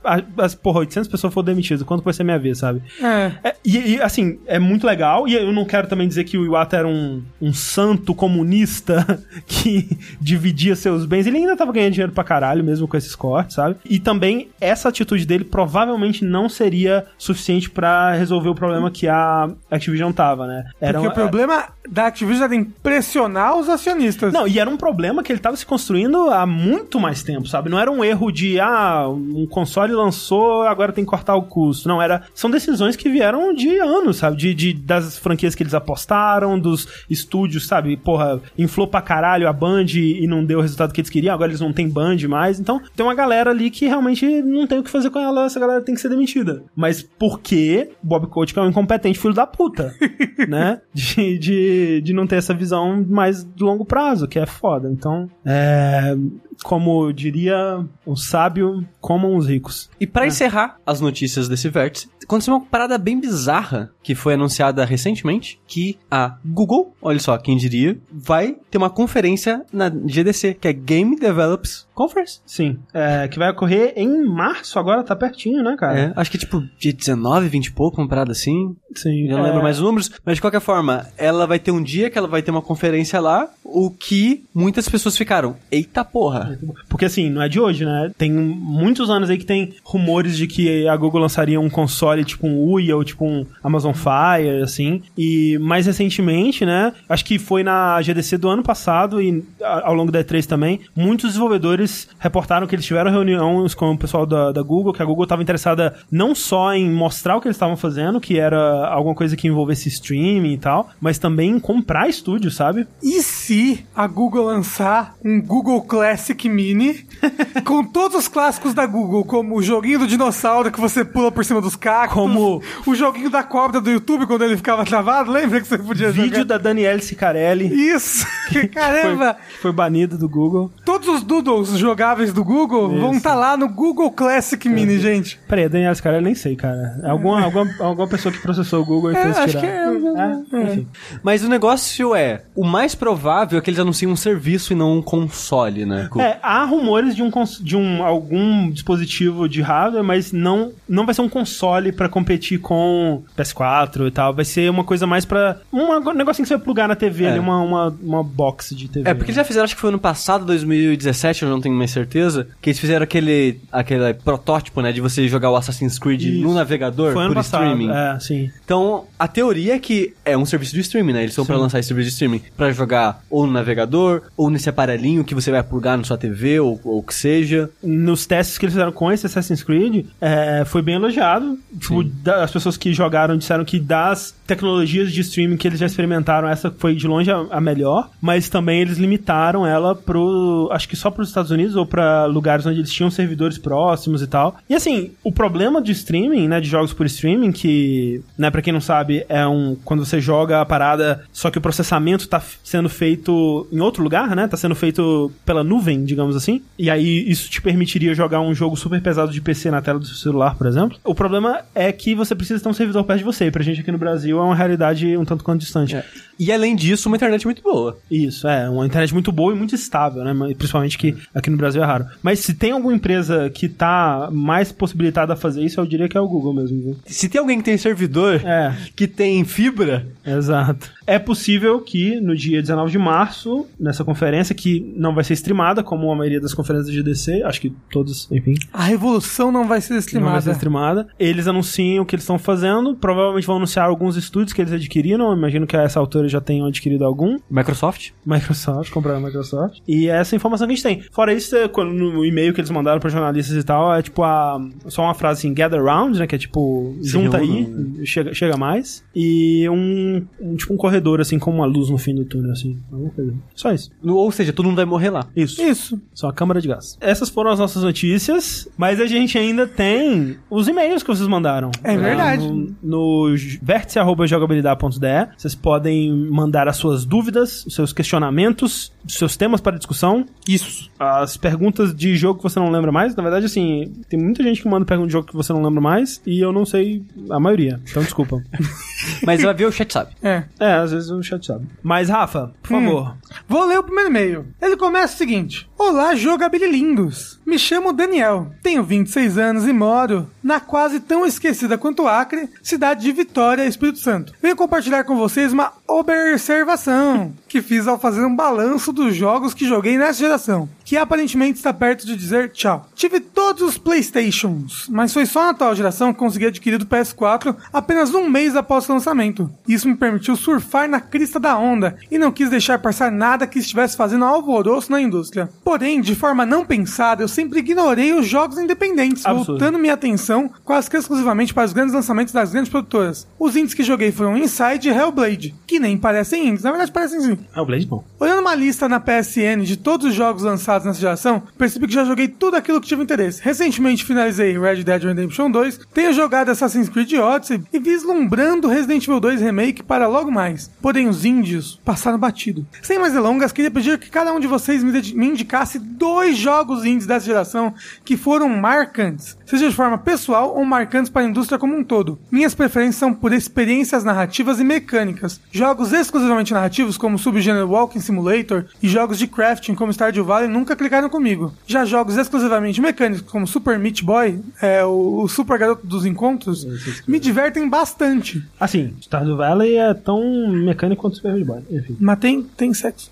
Mas queria saber quais são os indies que marcaram vocês ou a indústria. Um grande abraço, parabéns pelo trabalho estupendo. No próximo mês já estarei como padrinho. Muito obrigado. Até breve. PS, no Espírito Santo, esse bicho que fica na parede de casa é Taruíra. É isso aí, é Taruíra mesmo. Eu tenho muita dificuldade de lembrar de tanto jogo de supetão assim. Eu vou dizer. Mas ó, só queria dizer que. Só, só queria dizer que ele foi contraditório aí, porque ele falou: Eu gosto de jogos com narrativa e mecânica. Aí ele falou os jogos que ele não gosta de narrativa. Não, então, eu acho que quando ele quis dizer que mistura os dois, entendeu? É. Ah, tá. Que ele falou. É, isso aí. Eu diria Undertale. Porra, Undertale com certeza. Eu diria que do ano passado já dá pra pegar Celeste e The Messenger. E tem também Hollow Knight. Hollow Knight. Assim, fechou. ele gosta de Super Meat Boy, sabe? Undertale e então ele Hollow vai Knight. gostar de Celeste. Undertale e Hollow Knight, fechou. Tá, o seu foi Undertale Hollow Knight, o meu vai ser Celeste e The Messenger. Agora você tem que dar dois. Dois indies dessa geração. É Fury. Hotline Miami 2. Não, Roger 2 não, pelo amor de Deus. É muito jogo, né, gente? Quem diria? Tem que, ser, tem que ser da geração, gente. Não pode ser Cave Story. É que o Shovel Knight é da anterior. Shovel Knight é da anterior. Não, Cave Story 2007, 2006. Então, por isso que eu pessoal. Cave Story não dá, não. Cave Story foi o primeiro indie, inclusive. não existia antes. Não é pra tanto, mas né, é quase isso. É, não, eu não gosto de Transistor. Pyre também não. Bastion. Não, Bastion da geração. Ba Baixa é legal, mas da geração passada. Burn Saga não joguei o suficiente. Hum, O Sushi, você fala de sete jogos indies por vértice. Vamos lá. É difícil, eu não consigo lembrar. de- Que seja muito bom. Aí, ó, Minit. Eu não sei se eu indicaria Mint pra ele. The, The Witness, fechou. The né? É, pronto. Então, é. cê- Tó, sem- Fury, é, F-U-R-I E The e Witness. The Witness, pronto. Pra mim, Hollow Knight e Undertale e... Eu, é, Celeste e The Messenger. Tá aí, fechou. Só, só o jogo top. Sex Brutale. Night também, se você gostou de Super Meat Boy, verdade. Night é Dig muito 2 bom. é muito bom também. Anavalde. Anavalde é muito bom. Na balde. O Bloodstained, Curse of the Moon. Só jogaço. Hyper Light Drifter também. Acabou. Então vamos pro próximo e-mail, que é do Christian Rodrigues. Ele diz o seguinte: Estava jogando o último God of War, que tem os upgrades de vida e fúria, similarmente aos antigos jogos da franquia. Nesses jogos, dava para o jogador saber quando o fim do mesmo estava se aproximando, conforme Kratos ia completando as barras de vida e fúria. Nem tanto porque, tipo, Devil May Cry é difícil pra caralho pegar as coisas, então você nunca vai pegar nem metade das paradas. No God of War é mais fácil mesmo. Mas no God of War 2018, isso não é verdade! Exclamação. Dá pra completar a barra de vida bem antes de acabar o jogo Sim. e nem saber onde estão todos os fragmentos da barra de fúria, por exemplo. Minha pergunta é: é importante um jogo pontuar sua progressão com esse tipo de artifício? As árvores de habilidade também podem servir a esse propósito? Admiro muito o trabalho de vocês. Abraço. Um beijo e muito obrigado. Eu, particularmente, não gosto de saber que o jogo tá acabando, sabe? Então eu acho que esse tipo de artifício pra pontuar a progressão do jogo, não. Ele, é- ele é bom pra te dar um sentido, uma, uma emoção, um sentimento de progressão no jogo. Sim. Mas, mas pra pontuar, tipo, olha, o jogo tá acabando. Eu, eu até, eu até fico, É, eu eu fico um meio pouco triste quando eu termino as, as barras de vida. é, de ou, ou então quando é um, um coletável que não é tão difícil de achar, que nem o, o Xuxi tava falando, porque tem coletável que você realmente pode terminar o jogo achando, tipo, dois, mas quando não é um, aí você vê lá assim, ah, você pegou 4 de 30. Ah, eu sei mais ou menos onde eu tô no jogo, então, né? E eu acho meio chato isso, na verdade. É, eu também não gosto de, que o jogo ele fique te entregando umas por- porcentagens em coisas assim, tipo, pistas muito claras É. do quanto você já Sim, jogou por exemplo, dele. o Red Dead 2, se você for no menu, você consegue ver, ah, você fez, sei lá, 30 missões de 70 e tantas, sabe? E não é legal. Tipo, até da história ele coloca é, isso? tipo, dá pra você Estranho. ver o quanto você tá, não sei se eu acho legal, sabe? É. É, é- é tipo você ficar o tempo todo num filme vendo a minutagem. Será É. que tá acabando? Será que tá acabando? Mas assim, uma coisa que eu acho que é legal do jogo fazer, no caso de um jogo de mundo aberto ou coisa assim, tipo, ele te fa- falar, ó, esse é o ponto sem volta. Daqui pra frente não tem mais como É, voltar, não. isso é bom. Isso é, realmente bom pra você saber, tipo, ô, vou voltar a pegar as coisas que eu deixei pra trás. Eu prefiro os que colocam isso mais bem encaixado do que, tipo, aparece uma janela assim, ô, é. agora, hein? Então, pra jogo que tem exploração, que tem isso, né, de você voltar e tal, eu acho realmente muito legal quando ele avisa quando você não vai poder mais voltar e tal. Mas, de modo geral, eu não gosto de, de que o jogo fala que tá perto de acabar, não. Próximo e-mail aqui é do Claunir Faria. Será que Faria mesmo? não é não, gente? Porra. Olá, jogabilidade e beldades. Carinha. Aquela carinha. Aquela carinha. Me chamo Claunir, tenho 20 anos e moro em Guarapari, Espírito Santo. Olha aí, só os capixaba. É capixaba que chama? Um assunto que eu, que eu adoraria ver sendo tratado no Vértice seria o roleplay. Pra quem não sabe, roleplay é interpretar seu personagem. Eu adoro fazer isso. Ou seja, nos jogos eu costumo caminhar, só correndo quando tenho um motivo para tal. Quando o jogo permite, me alimento, bebo água e durmo regularmente, mesmo que não tenha necessidade. Em Red Dead 2, por exemplo, meu Arthur caminhava de uma missão a outra. Caminhava de uma missão a outra? Nossa, longe? Nossa. E o Arthur andaria, andaria de cavalo. É, depois que terminava, ia tomar um goró pra comemorar e quem sabe terminar o dia pescando antes de ir para o hotel mais próximo. Cara, você dormia em hotel, que coisa. O Arthur não dormiria em hotel, ele é contra essas coisas da, da sociedade aí, tá? Senão não tá interpretando direito o, o- o personagem. Agora que já dei um contexto, minha pergunta é: na opinião de vocês, isso atrapalha o jogo? Eu achei achava que não, mas conversando com algumas pessoas percebi que roleplay exige muita dedicação, principalmente tempo e dinheiro, no caso dinheiro do jogo. E agora estou com medo de estar quebrando os jogos ou abrindo mão da experiência que o desenvolvedor pensou para colocar meu roleplay em lugar. Por enquanto é só vocês, blá blá blá. Cara, você tá se divertindo? É, acho que você tá se É. divertindo, é isso aí, esse é o jeito legal. Porque eu sinto que se eu me forçasse a, a roleplay, em muitos jogos eu ia saturar muito rápido, sabe? Eu. Tipo eu- Skyrim. Se você É. esforçar um roleplay no Skyrim, você se cansa. Sim, sim. Mas eu acho que isso é da pessoa. É. Às vezes, se você tá tirando mais prazer, mais proveito do Exato, jogo fazendo isso, vai em frente, sabe? É. Mas dita a primeira pergunta, né? Se a gente faz isso, eu não faço. De vez em quando, Depende mas. muito do jogo. É, tipo, eu não faço um, um roleplay, tipo, nossa, cara, mas eu, eu ajo como eu acho que o personagem É. agiria em alguns momentos, sabe? Em alguns momentos. É, tipo, tem muitos jogos que eu começo fazendo isso e depois, ah, meio que foda-se, vai. Uhum. É, mas é, eu acho que depende muito do que o jogo. do, do que o jogo cria pra você. Eu tenho um- uma. Uma. Eu sinto muito o cheiro de um jogo quando ele tá não contando uma história porque ele quer contar aquela história, mas porque. Aquela história precisa estar lá pra te dar contexto da missão, sabe? E aí quando eu vejo que, tipo, aquela história que ele tá te contando é só pra, é só pra encher linguiça, basicamente, eu caio fora da história muito rápido, assim, sabe? Tipo, eu, eu começo. Todo jogo eu começo querendo, não, eu vou me entregar esse mundo, eu quero saber sobre ele e tal. Só que, cara, eu detecto isso muito fácil, sabe? Tipo, eu- é muito fácil pra me tirar do jogo nesse sentido. Tipo o Anthem, que a gente deve falar mais sobre no, no próximo. É, no próximo vértice, isso aí. É, eu, não, eu comecei, eu fui, li os codex dele, não, eu quero saber tudo, eu quero saber o que que é os, as, as relíquias, quero saber quem que são Os hinos, os que é? Shaper, quero saber o que que é o Anthem, quero saber que essa porra toda. Só que aí, tipo, você vai na missão e fala assim, ah, esse artefato está lançando pedaços de Anthem e você tem que coletar eles. Aí são uns pontinhos brilhando assim, aí você tem que pegar eles e levar pro lugar X. É uma mecânica só. É só uma mecânica, sabe? Tipo, ah, eles criaram uma historinha pra justificar essa mecânica. Então, tipo, ah, que preguiça. E- Mas é que normalmente é assim, né, que as histórias de jogos... É é comum num- numa, numa empresa de jogos você ter um setor que Sim. faz a história e um setor que vai fazer o gameplay, fazer outra É. coisa, e eles meio que... A história tá ali só pra justificar o É. gameplay, né? Assassin- Nunca- é. é difícil ser o contrário. Uncharted 3 que chama. É, nossa. Uncharted 3 é complicado, aquela parte do Mas di- digo isso, tem, tem o contrário, né? Tem, tem, Tem, vontade também. tem que a história vem primeiro e o gameplay vem segundo. Que acaba dando jogos mais legais, hein, eu diria. Será mesmo? Do Depende, que, do tipo- que o contrário. Não, olha só, tem jogos que são só mecânica e tem uma historinha só pra zoar. A são maior, excelentes jogos. a maior parte dos jogos japoneses é mecânica primeiro É. e depois história. Dark Souls. É, tipo, eles até brincam, né? Que, tipo, Mario. documento de design de jogo japonês é tipo uma página. Porque é, tipo, mecânica e uma, um parágrafo de, de história, de contexto. É, mas e, essa mecânica foi muito boa, assim. E de jogos ocidentais tem, sei lá, tem 30 É, não, páginas, é porque é verdade. 29 de história e uma de Eu acho que, jogabilidade. no fim das contas, as duas coisas são legais, são, valem. Se a história for muito boa, elas justificam a mecânica que não é Sim. tanta. Se a mecânica for muito boa, meio que foda-se a É, Mas, É. ó, o único jogo que eu cheguei perto de fazer isso foi Dark Souls. Pra, pra me gerar motivo de rejogar, tipo, ah, eu vou jogar com o set daquele personagem como se fosse ele. Tipo, uma build dele, sabe? É o mais próximo disso Não, que eu o cheguei. que eu faço é criar personagens. Tipo, essa vai ser fulana, ela vai ser uma maga e ela blá blá blá. Não. E aí, tipo, mas eu não fico andando no mundo de Dark Souls, tipo, na minha cabeça. Oh meu Deus, o que está acontecendo? O que são esses zumbis? Beatriz, Beatriz, volta para mim. É. Eu acho que- Beatriz se jogando no buraco. Pra mim é muito, tipo, se eu me importo pra caralho com a história dos personagens, tipo Last of Us, assim, eu, sabe, eu, eu andava devagarzinho nos cenários, observando tudo, assim, e tal, com cuidado.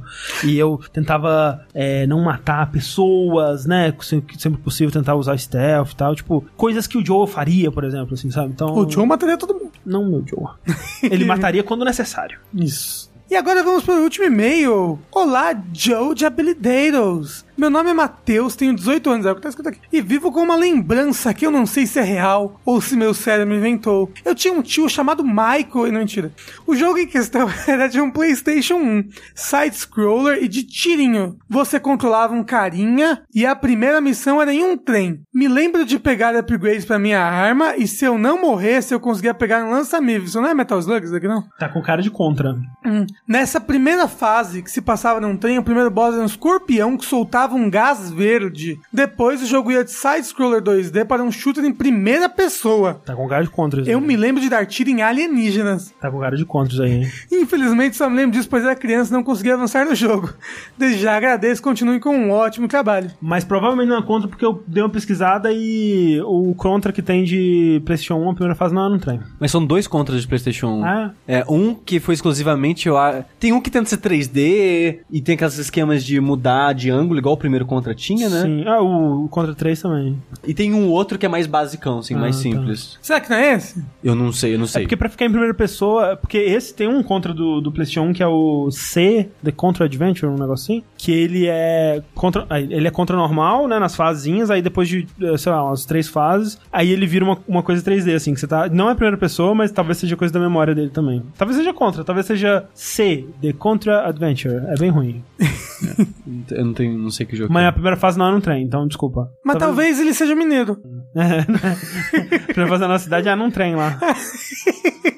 Talvez seja isso. Então, vamos lá fazer um trem? Vamos. Eu sou o André Campos Eu sou o George T. Eu sou o Rafael Kina. e até mais. Ah, tchau, tchau, gente.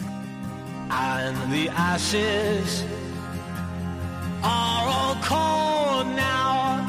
No more bullets, and the embers are dead. Whispers in the air